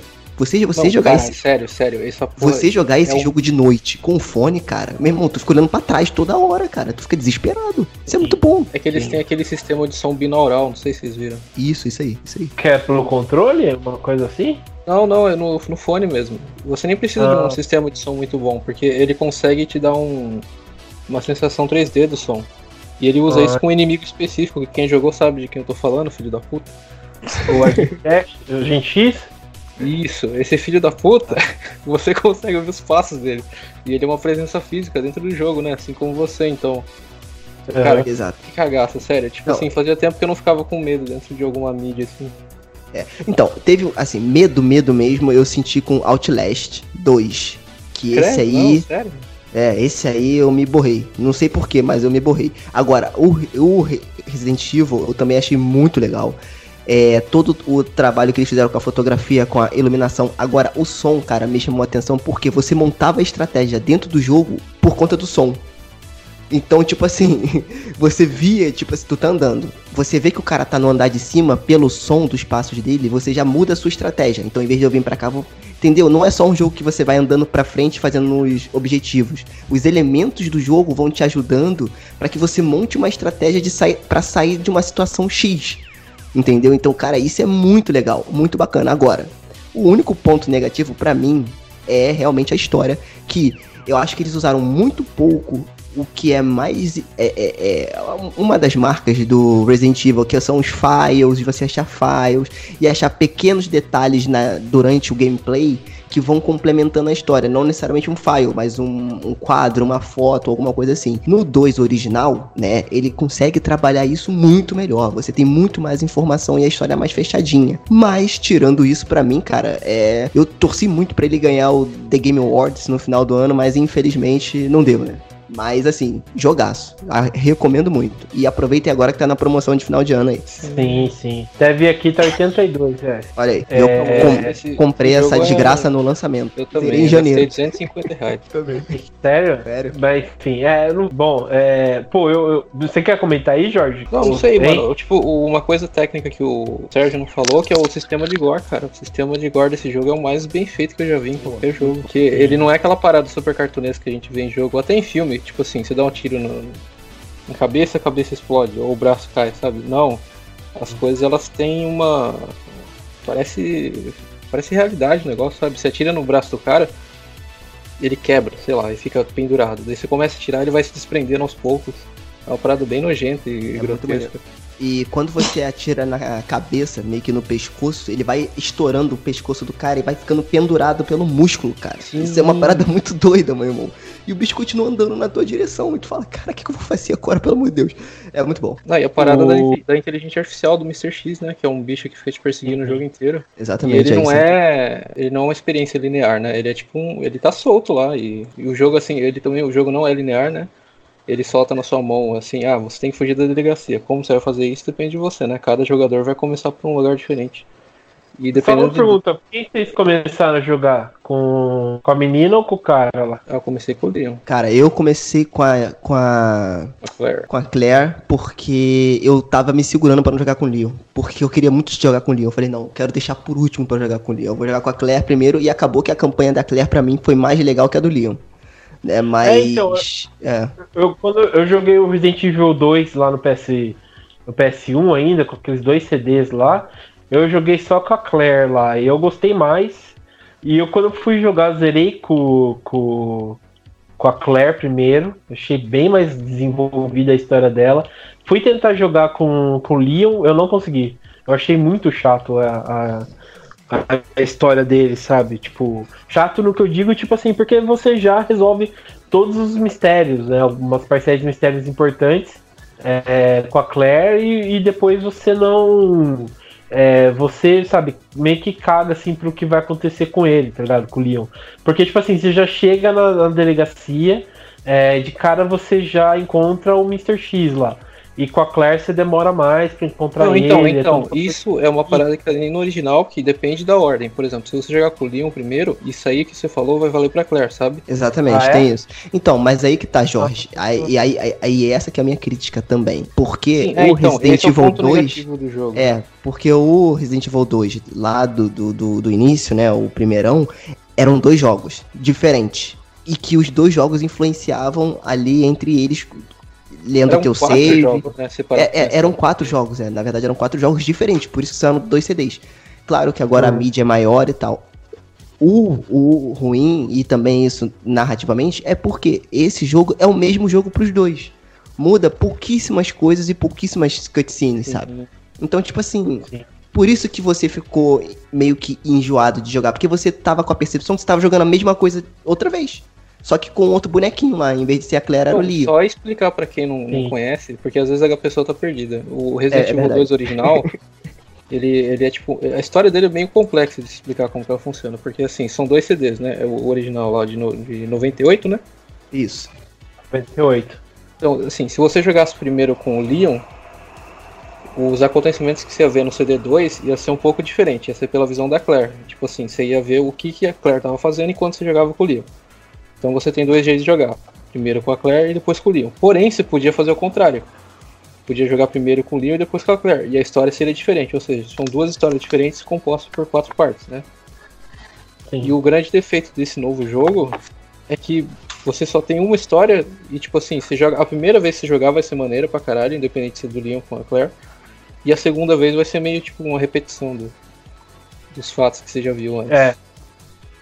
É, eu, eu vou entrar porque, tipo assim, realmente Resident Evil eu não acompanhei muito, só acompanhei o primeiro e o, e o terceiro, que eu joguei bastante. O segundo eu dei uma cagadinha. Mas o pro remake eu achei muito foda. E realmente, pra. Foi um jogo muito bom de terror. Acho que foi um dos melhores que eu já joguei, sem mentira nenhuma. Eu não considero Last of Us um jogo de terror, senão seria melhor. Mas é, é, é, é incrível Resident Evil 2 Remake, cara. Tô louco pra ver o que, que vai acontecer no 3. Mas é, Sim, é, é- porra, é Capcom. incrível, assim, sabe? É a Capcom. Cara, a É- Capcom, é eu melhor a que a- Capcom, alguém, todo mundo tem que proteger ela. É, então, assim, em relação ao a remake. Em, em, em relação ao remake, eu gostei. Aí pode ser um pouco saudosista da minha parte.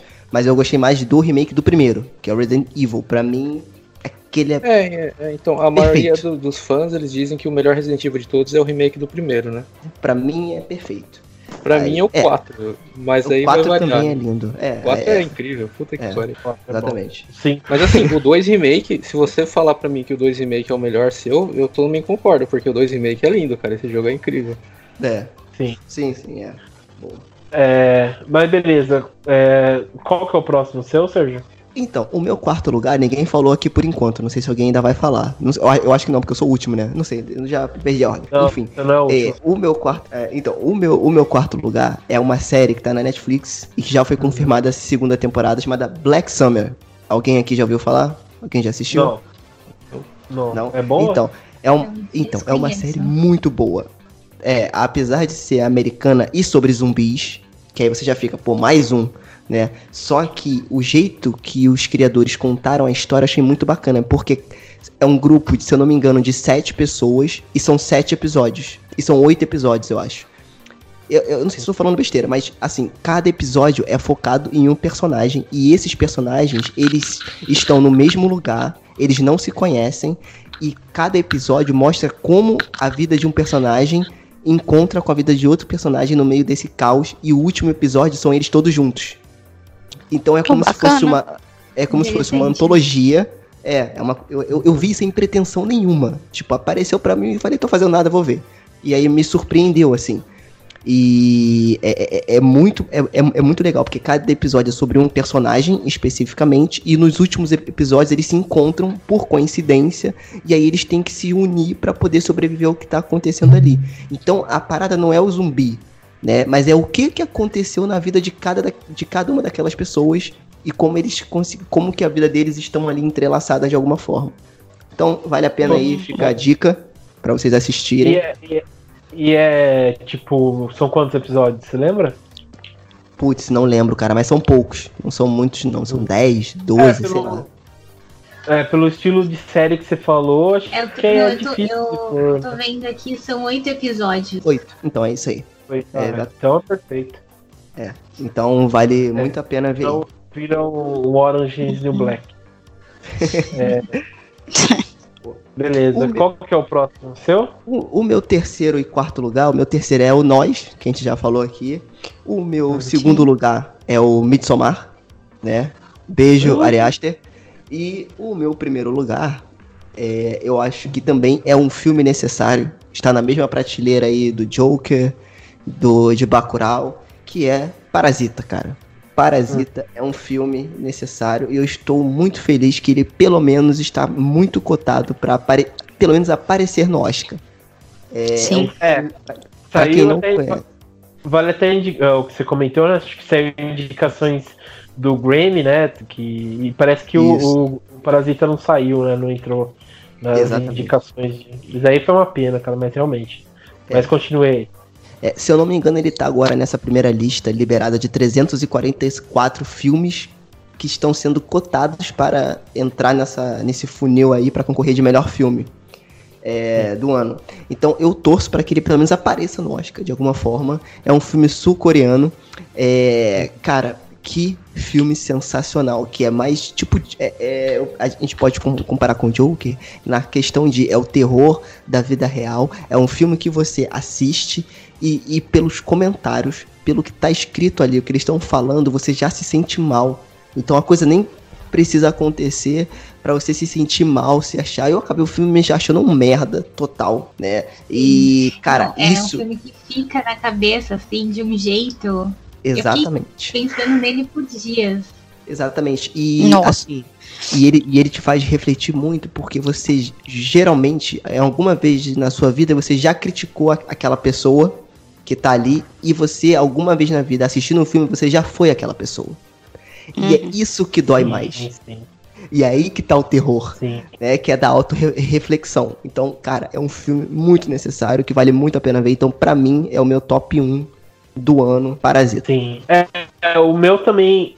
Ele até vou adiantar que ele tá na minha lista, né? De melhores do ano. Acho que a gente já comentou um pouco assim aqui.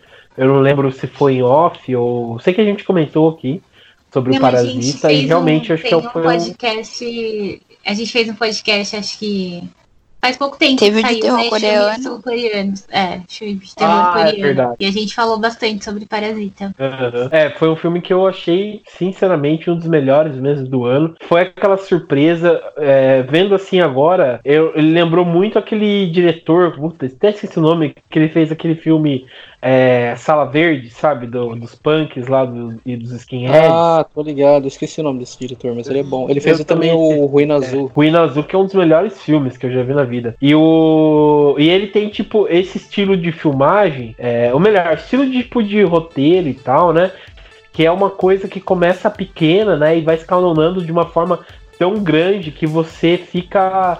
é, sabe, bobo assim, né?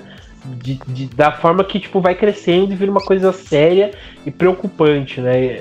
Eu- acho isso sinceramente incrível, né? E, e- e vale muito a pena assistir o Parasita, a gente já comentou aqui bastante, e vale muito a pena assistir e, e refletir, né? Que é, que é bem legal. É, bom, vocês querem comentar mais alguma coisa sobre o Parasita ou, ou podemos ir para próximo? Tipo, podemos prosseguir. Podemos. É, beleza. Bom, ah, foi, bom foi muito boa a sua, sua lista, Sérgio.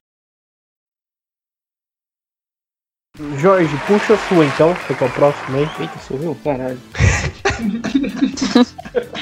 Então, eu fiquei, eu fiquei em conflito com o quinto lugar, que eu não consegui decidir. Que é aquela merda do Death Stranding e o Days Gone. Cara, Days Gone tá aí, cara. Também é um bom jogo, eu gostei. Ah, eu vou falar Days Gone então, porque daí tem pelo menos alguém pra me ajudar aqui. né? Então, meu irmão começou a jogar e hoje eu conversei com ele, ele falou que não gostou. Só que, como foi corrida, a conversa, não teve tempo de me falar porque ele não gostou. Então, Então. Ele, é, ele é um joguinho muito complicado. Ele é tipo assim. Hum. foda, porque ele é um exclusivo da Sony, né? Então, assim, isso já traz bastante expectativa pra ele, porque exclusivo da Sony nos últimos anos tem tá muito associado como quase até o melhor jogo do ano, né? Ano passado quem Sim. ganhou foi o, o God of War. Foi um puta de um jogo que falou sobre paternidade e um monte de coisa sobre masculinidade no- de um, vindos de um jogo que a gente não esperava, né? Que ia comentar essas coisas. E o Days Gone, É. ele, tipo, É. é. foda, porque assim. eu não sei, cara. Ele é um bom jogo, mais ou menos, se é que vocês me entendem. Então, se você for pegar o jogo tecnicamente, ele é ruim, porque ele é todo bugado. Ele Sim, nossa, todo- nossa, cara. Toda vez que eu vou jogar, ele buga em alguma coisa, entendeu? E o, o, o loading é absurdo, é muito demorado, é chato. Tipo assim, quando ele começava o jogo, eu, eu ficava no celular, fazia outra coisa. Porque até ele iniciar o jogo, era um perrengue, entendeu? Só que, cara, eu não sei te explicar, o jogo é divertido, cara. Você entra naquele mundo e você quer ficar naquele mundo ali, sabe? E a então- história é maravilhosa. O final é muito bom, cara. O final É, Eu, eu, eu, eu, eu gritava, eu subia na cadeira e gritava, Deacon, eu tô contigo, cara. Vamos até o final. Entendeu? Não, então, é, essa é a parada, porque assim, esse jogo ele é muito. ele tem muitos probleminhas técnicos, assim. Você considera que ele só saiu pra Playstation 4 e ele não roda bem no Playstation 4, tem um problema, né? É, E, Triste. tipo, isso é zoado, mas assim, cara, quando você começa a jogar ele, quando ele começa a introduzir as mecânicas das hordas, né? Que, que elas ficam vagando pelo, pelo mundo. E tipo assim, lembra muito aquela parada do Guerra Mundial Z, vocês lembram? Daqueles zumbis que vão correndo e se amontoando tudo.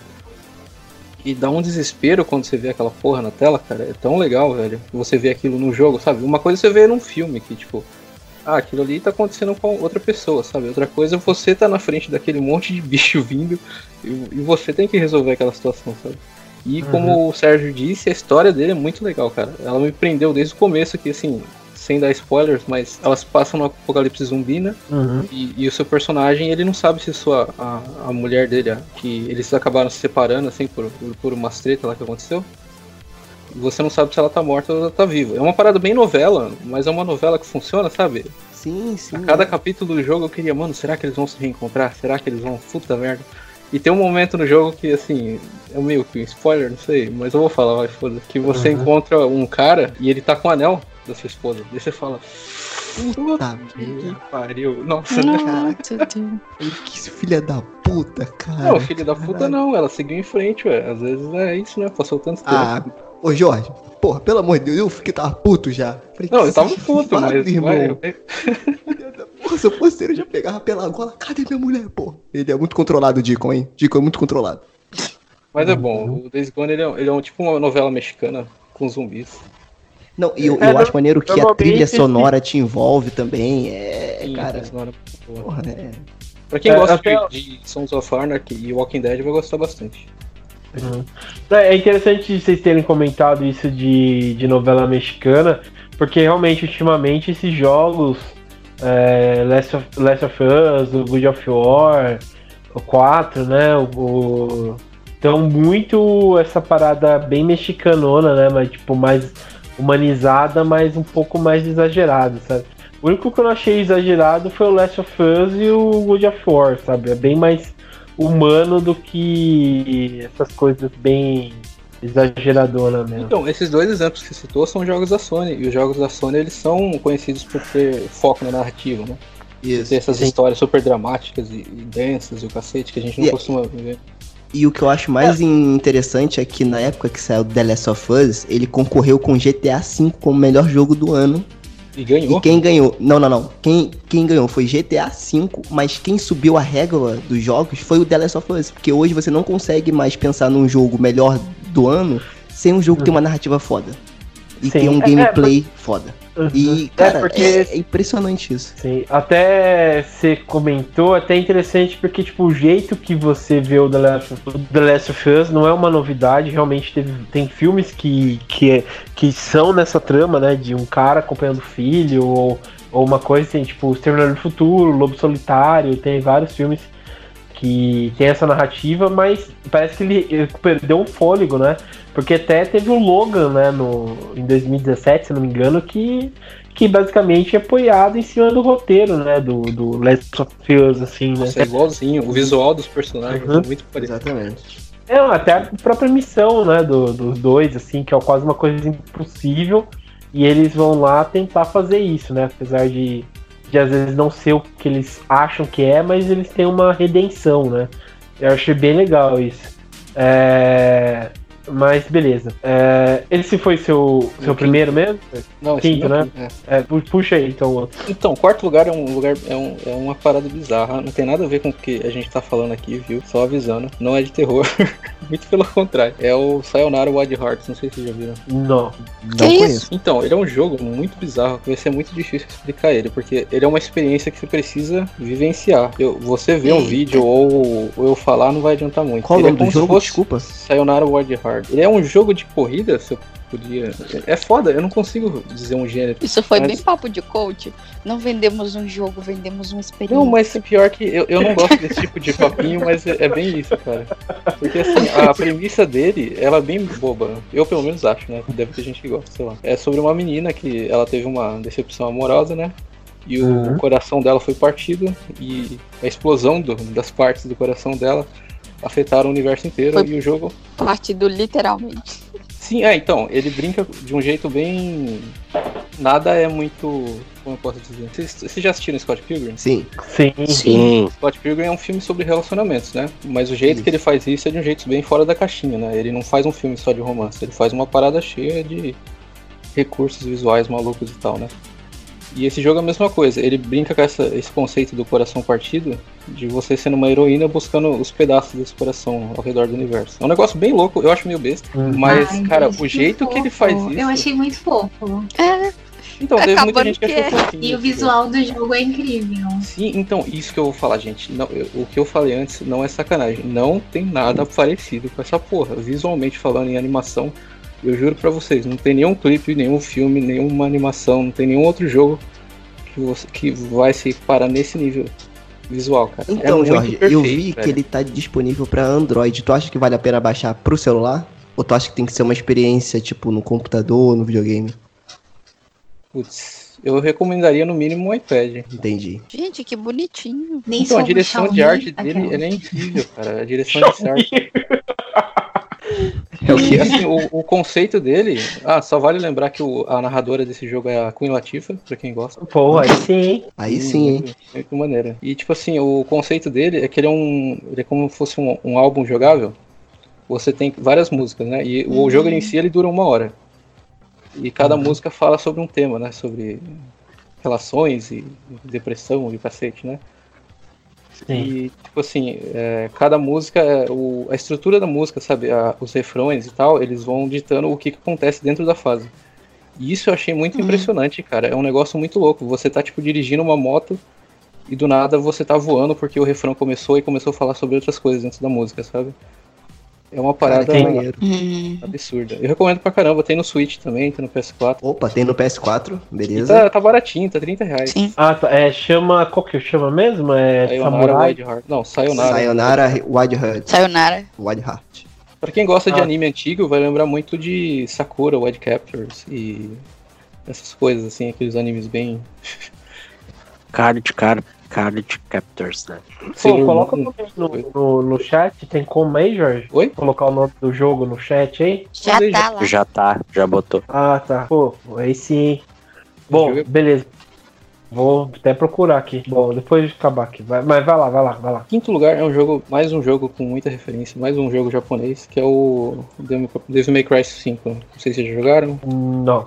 Só não joguei. Devil May Cry, acho que o segundo, no PS2. Nossa, não, o Devil May Cry, é, eu não joguei o novo. Nossa, o segundo é o pior, hein, João? Caralho, hein, João? Cara, eu gostei. É que você não É, jogou o mas resto, né? enfim. Se você jogasse o resto, você ia ver que esse é, É. o pior. Entendi. Mas é que eu achei, eu acho, eu acho o Devil May Cry muito, sei lá, muito chato, sabe? Muito. Mas eu preciso jogar, realmente. Eu preciso jogar. Então, eu É. também compartilhava dessa sua opinião. Eu achava ele muito anime, a estética dele era muito exagerada. Sim. Eu nunca me conectei muito com o Dante, que ele é aquele herói. Putz, não sei nem como descrever ele. Ele é- eu acho ele. A personalidade desse tipo de, de personagem, assim, esse arquétipo muito chato, de aquele cara fodão que não se leva a sério e fica fazendo piadinha. Tipo o protagonista da Marvel, sabe? Sim. Eu, eu acho um saco. Mas o Devil May Cry 5, ao contrário de filmes e de outras coisas, né? Ele pode ter uma história merda com personagens merda, que eu acho pelo menos. Mas ele pode ser um jogo fodão se ele tiver uma jogabilidade boa, né? E eu acho que o Devil May Cry 5 se encaixa nisso. A história não é ruim, eu só não gosto mesmo, realmente não é pra mim esse tipo de, de coisa. Mas eu acho incrível, cara. A, a- a velocidade desse jogo ele é muito, muito rápido. Ele, ele é um jogo que ele, ele vai.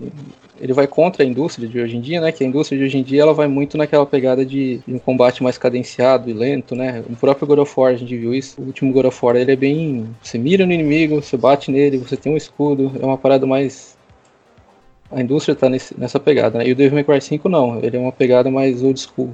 Ele lembra é muito jogos de, né? de PlayStation 2, assim, sabe? Aquela época que saíam os jogos bem.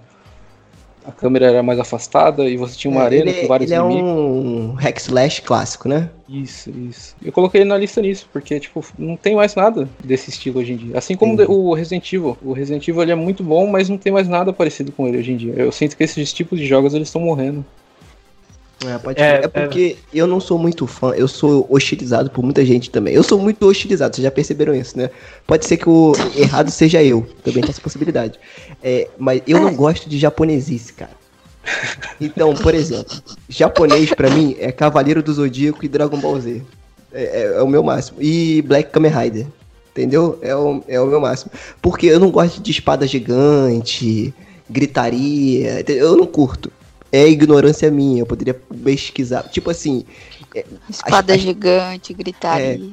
as pessoas me, me batem porque eu não consegui assistir até o final aquela série que todo mundo fala que é maravilhosa, japonesa. Como é que é o nome? Que tem um L. Qual? Ah, o Death, Death Note. Isso, Death, Death Note. Note. Eu vi dois episódios e achei um saco. Eu falei, ok, vou voltar, sei lá, fazer outra coisa. Então, assim, pode ser ignorância minha, tá? Mas eu não curto muito japonesice, Naruto. então é, eu não fico por dentro. Ah, eu tentei também, mas não, não, não consegui. Eu acho que ele, ele, ele grita muito. E aí, me, me- sei lá. Eu fico, Pô, muito bom, cara. fico puto com isso, cara. Ele é muito, ele, ele, ele é muito irritado. É. Eu falei, calma, jovem. Você tá muito, tá muito estressado. Mas é isso. Tá muito novo pra ser tão estressado. Muito bom, cara. É... Beleza. É... Então, mas quem gosta de Naruto vai adorar esse jogo, então, porque é só Narutice do final, do começo ao fim, porra. Beleza. Fala aí pro pessoal, então, qual que é o nome do jogo mesmo? Devil May Cry 5. Ah, esse aí, né? É... Beleza. É... Vou passar então os meus. Não, mas É. esse foi o meu segundo, mano. Tem o primeiro ainda. Ah, desculpa. Não, não, não. Nossa, na verdade, foi o terceiro. O, o segundo é o Resident Evil 2, que a gente já comentou. Sim. Inclusive o Devil May Cry 5 também é da Capcom, né? Mandando bem aí. E em primeiro lugar tá o Sekiro. Não sei se vocês já ouviram falar. Já ouvi falar. Foi o que ganhou de, de melhor jogo. Não foi? E eu já sabia. Não joguei. É, eu não joguei porque ele é Dark Souls também, eu não gosto de estilo Dark Souls. Então, eu não gostava. Eu comecei a gostar, infelizmente. Então, mas você começou a gostar a partir do Sekiro? Não, foi do Bloodborne. Ah, tá. porque falaram que o, que o Sekiro, Sekiro, né, não sei como é que se fala, ele consegue equilibrar mais ou menos. Pra quem não curte tanto Dark Souls, porque o Dark Souls é too much. Né? Falam que o Mas Sekiro que, que consegue não dar uma... de Dark Souls? Não, eu não gosto porque eu acho que é uma, é uma dificuldade des- desnecessária. Ah, então E você aí- não vai gostar de Sekiro. Sekiro é mais É. difícil que Dark Souls. Ah, então.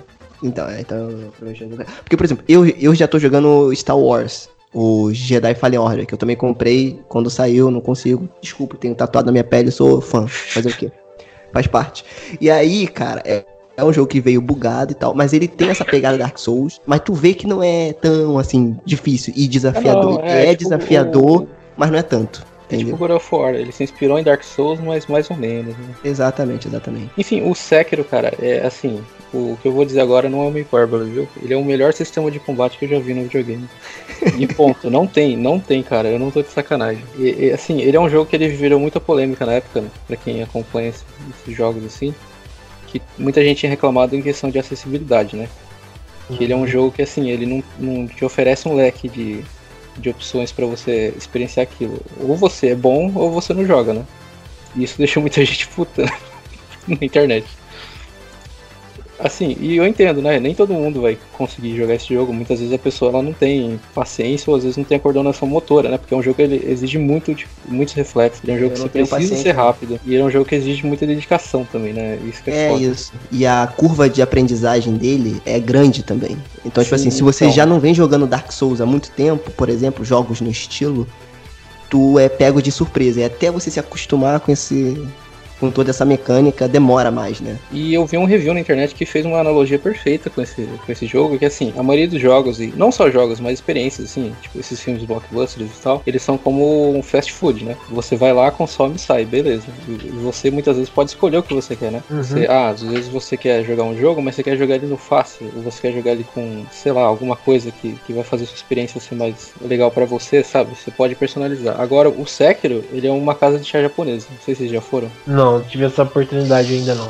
A casa de chá Eu muito menos, né? você não, você não escolhe o que você quer. Você senta lá, sua bunda, e eles te trazem a parada. Se você gostar ou não, aí o problema é seu. E tipo assim, se você gostar, vai ser a melhor parada do mundo. É essa a parada do Sekiro. Quando, Ah, assim, maneiro, eu tava cara. odiando esse jogo, cara. Eu tava achando ele muito difícil.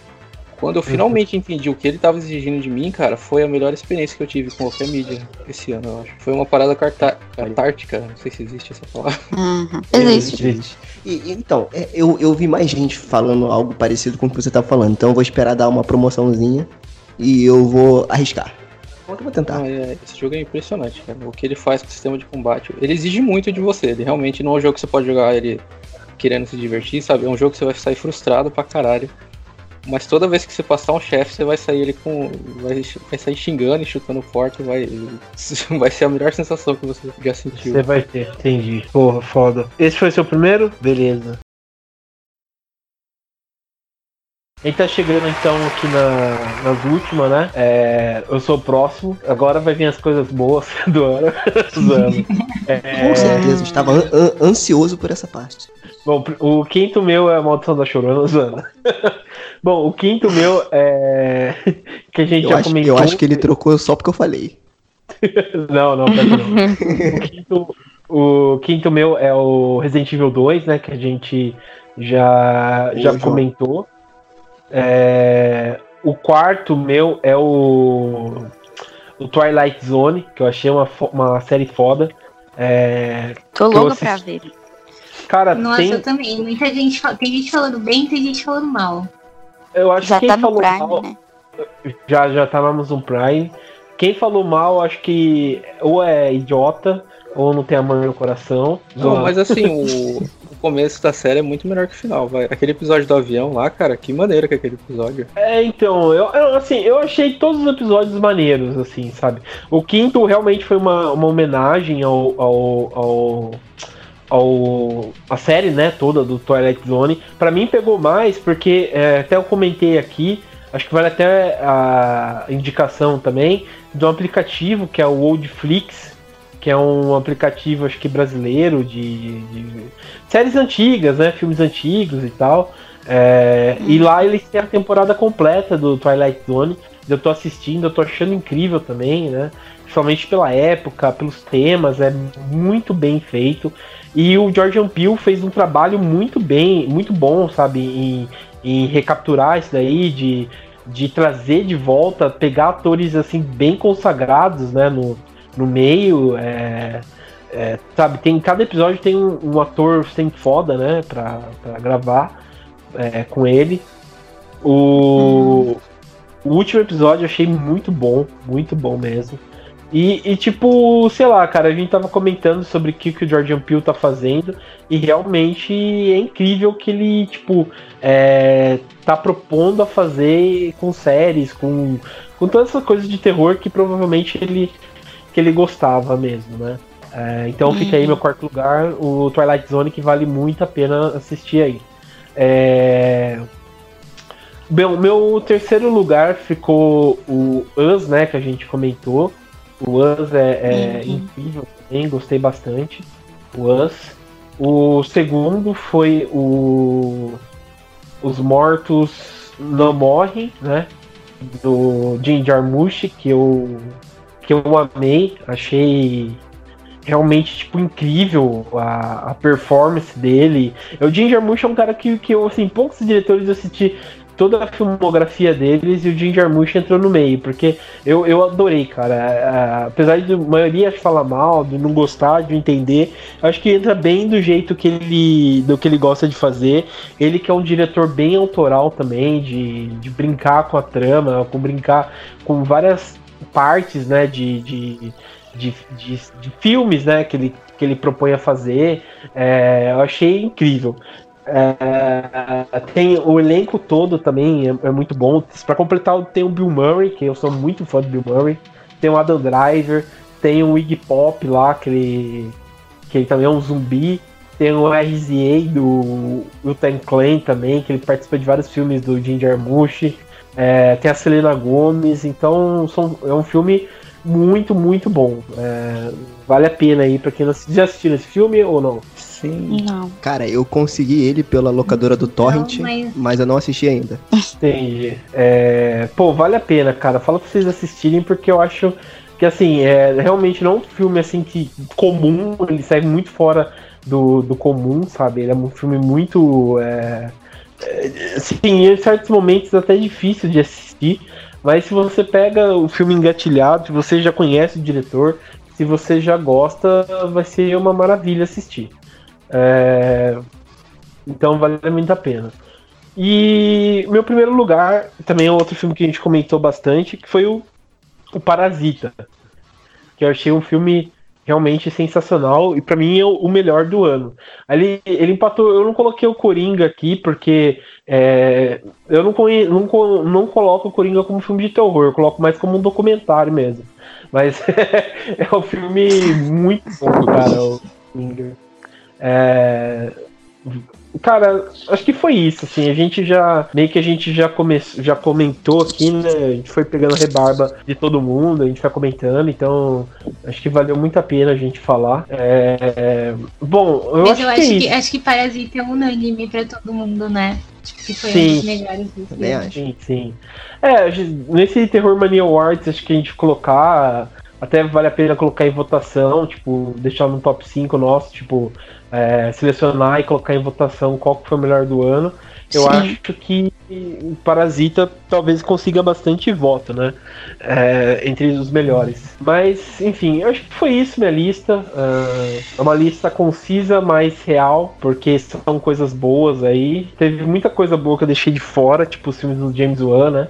Que infelizmente aqui o pessoal não gosta, né? Tá, tá Mas. traindo o fã eu- eu gosto, James Wan. Olha aí, Mas, olha mas aí. teve filme dele esse ano? Não, não teve, tô brincando. É. Teve, Não teve, não teve Annabelle? Não, mas não foi Ô, dele. Annabelle- não, É, mas Não, agora não ele nem tá, tá envolvido mais, né? A- tá a- a- agora é, agora ele é, ele é o cara que bate no ombro e fala assim, vai lá, vai lá, vai lá, vai lá, faz lá, faz lá. Só, só incentivozinho. É, isso aí. É aquele capetinha soprando no ouvido.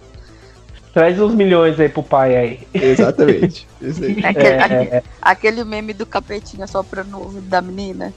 É. Exatamente. É Vai ele lá, agora. vai lá, lança mais um Annabelle. Ah.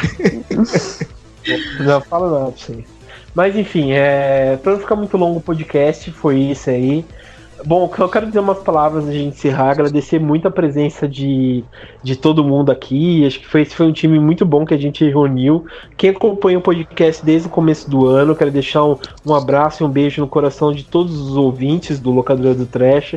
A gente começou o ano com algumas pessoas, né? Agora a gente teve uma, uma revolução. Acho que essa é a segunda fase dos Vingadores, né? Que já entra outras pessoas aqui no time. E, e a gente, tipo, sempre tá aí, né? Ah, se a gente for pensar, eu posso ser o Capitão América, a Dani é o Thor e o realmente. é o. Eu acho que até o Thanos, João. Eu sou. Não, não, eu sou. Não, não, o João é o Caveira Vermelha. Não, cara, João, o João é o Nick Fury, que é ele que reúne todo mundo. Eu tenho uma É, iniciativa eu- Vingadores pra O você. Jorge é o arqueiro, tá ligado? Não, o pior de todos. não, Posso ser Nossa, foi pessoal fe- essa, hein, a gente? feiticeira escarlate? pode ser a feiticeira escarlate. Aí. Não, não, você não pode porque daí é a segunda fase. Segunda fase, outra formação. Você tem que ser a formação original. Você pode ser a. a, a- Não, mas eu não sou formação original, maluco. Ah, é verdade, você não é. Não é verdade. Então é, é verdade. É, então, beleza. É, então, não, então, se você for, vamos usar dos quadrinhos então. Então, eu sou o Homem-Formiga, dos fundadores. A Dani é a, a. a Dani é o Thor, pode ser, que o Thor também entrou na formação original. É, é, e daí vai. O, o Sérgio é o Jonathan é o Visão. Coisa. Não, o Jonathan, o Coisa não faz parte dos Vingadores. Não, depende É. da formação, caralho. Não vai, isso é sempre um quarteto. Não, não vem com essa, não. Não, que E- sempre o quarteto está maluco. Ele sempre ficou quarteto. Enfim, esse é um outro podcast, mas enfim, é, essa é a nossa, nossa contribuição. Obrigado aí a todos. Obrigado agora, essa formação tá muito melhor. A, o Jonathan que entrou e tá agre- agregando bastante. É, é bem legal ele tá a presença dele aqui. A Ana também, que, que nossa, foi um achado também. A Ana, deixa eu ver quem que ela pode ser. Ela pode ser a Capitã Marvel, que chegou e arrebentou tudo também. Opa! O, o Jonathan é o, o Visão. O Jonathan é o Visão. Obrigado. É, e, o, e o Sérgio é o Rocket Raccoon. Muito bom. Mas eu acho eu, melhor eu ser o, o Visão, porque eu só apareço só num filme ali, depois eu morro, acabou, vai embora e segue com a formação original, entendeu? Verdade, verdade. Então, pô, quem o John? Depois a gente pensa no Eu sou o personagem. Rocket, sou o Rocket. Ele Pode ser o Rocket Raccoon, então. Pode ser. Enfim, é, Mas e o Batman? enfim, tá, tá chupando a piroca do, do Corinthians. É, é isso, então. Eu agradeço muito a presença aí de todo mundo. Obrigado aos ouvintes. Espero que vocês tenham é, gostado bastante desse ano no Locadora do Trash também. Ficou muito feliz como a gente cresceu e como a gente conseguiu ainda mais amigos, né, dentro do, do podcast, é, fora dele também, que é, isso é importante. Agradecer muito a presença do Sérgio aqui, que é um podcast que eu gosto muito, frequência, e ele também, que é um cara muito legal. Agradecer toda aqui a presença do, do pessoal aí que, que fez acontecer esse ano. Os ouvintes também, que sempre estão aí batendo palma, não tem o que dizer, né? Só, só alegria, só alegria. E é isso então. Obrigado aí, boas festas. Então é isso. É, então, até mais aí, pessoal. E boas festas Tchau. aí. Tchau. Tchau. Como muito fácil. Não.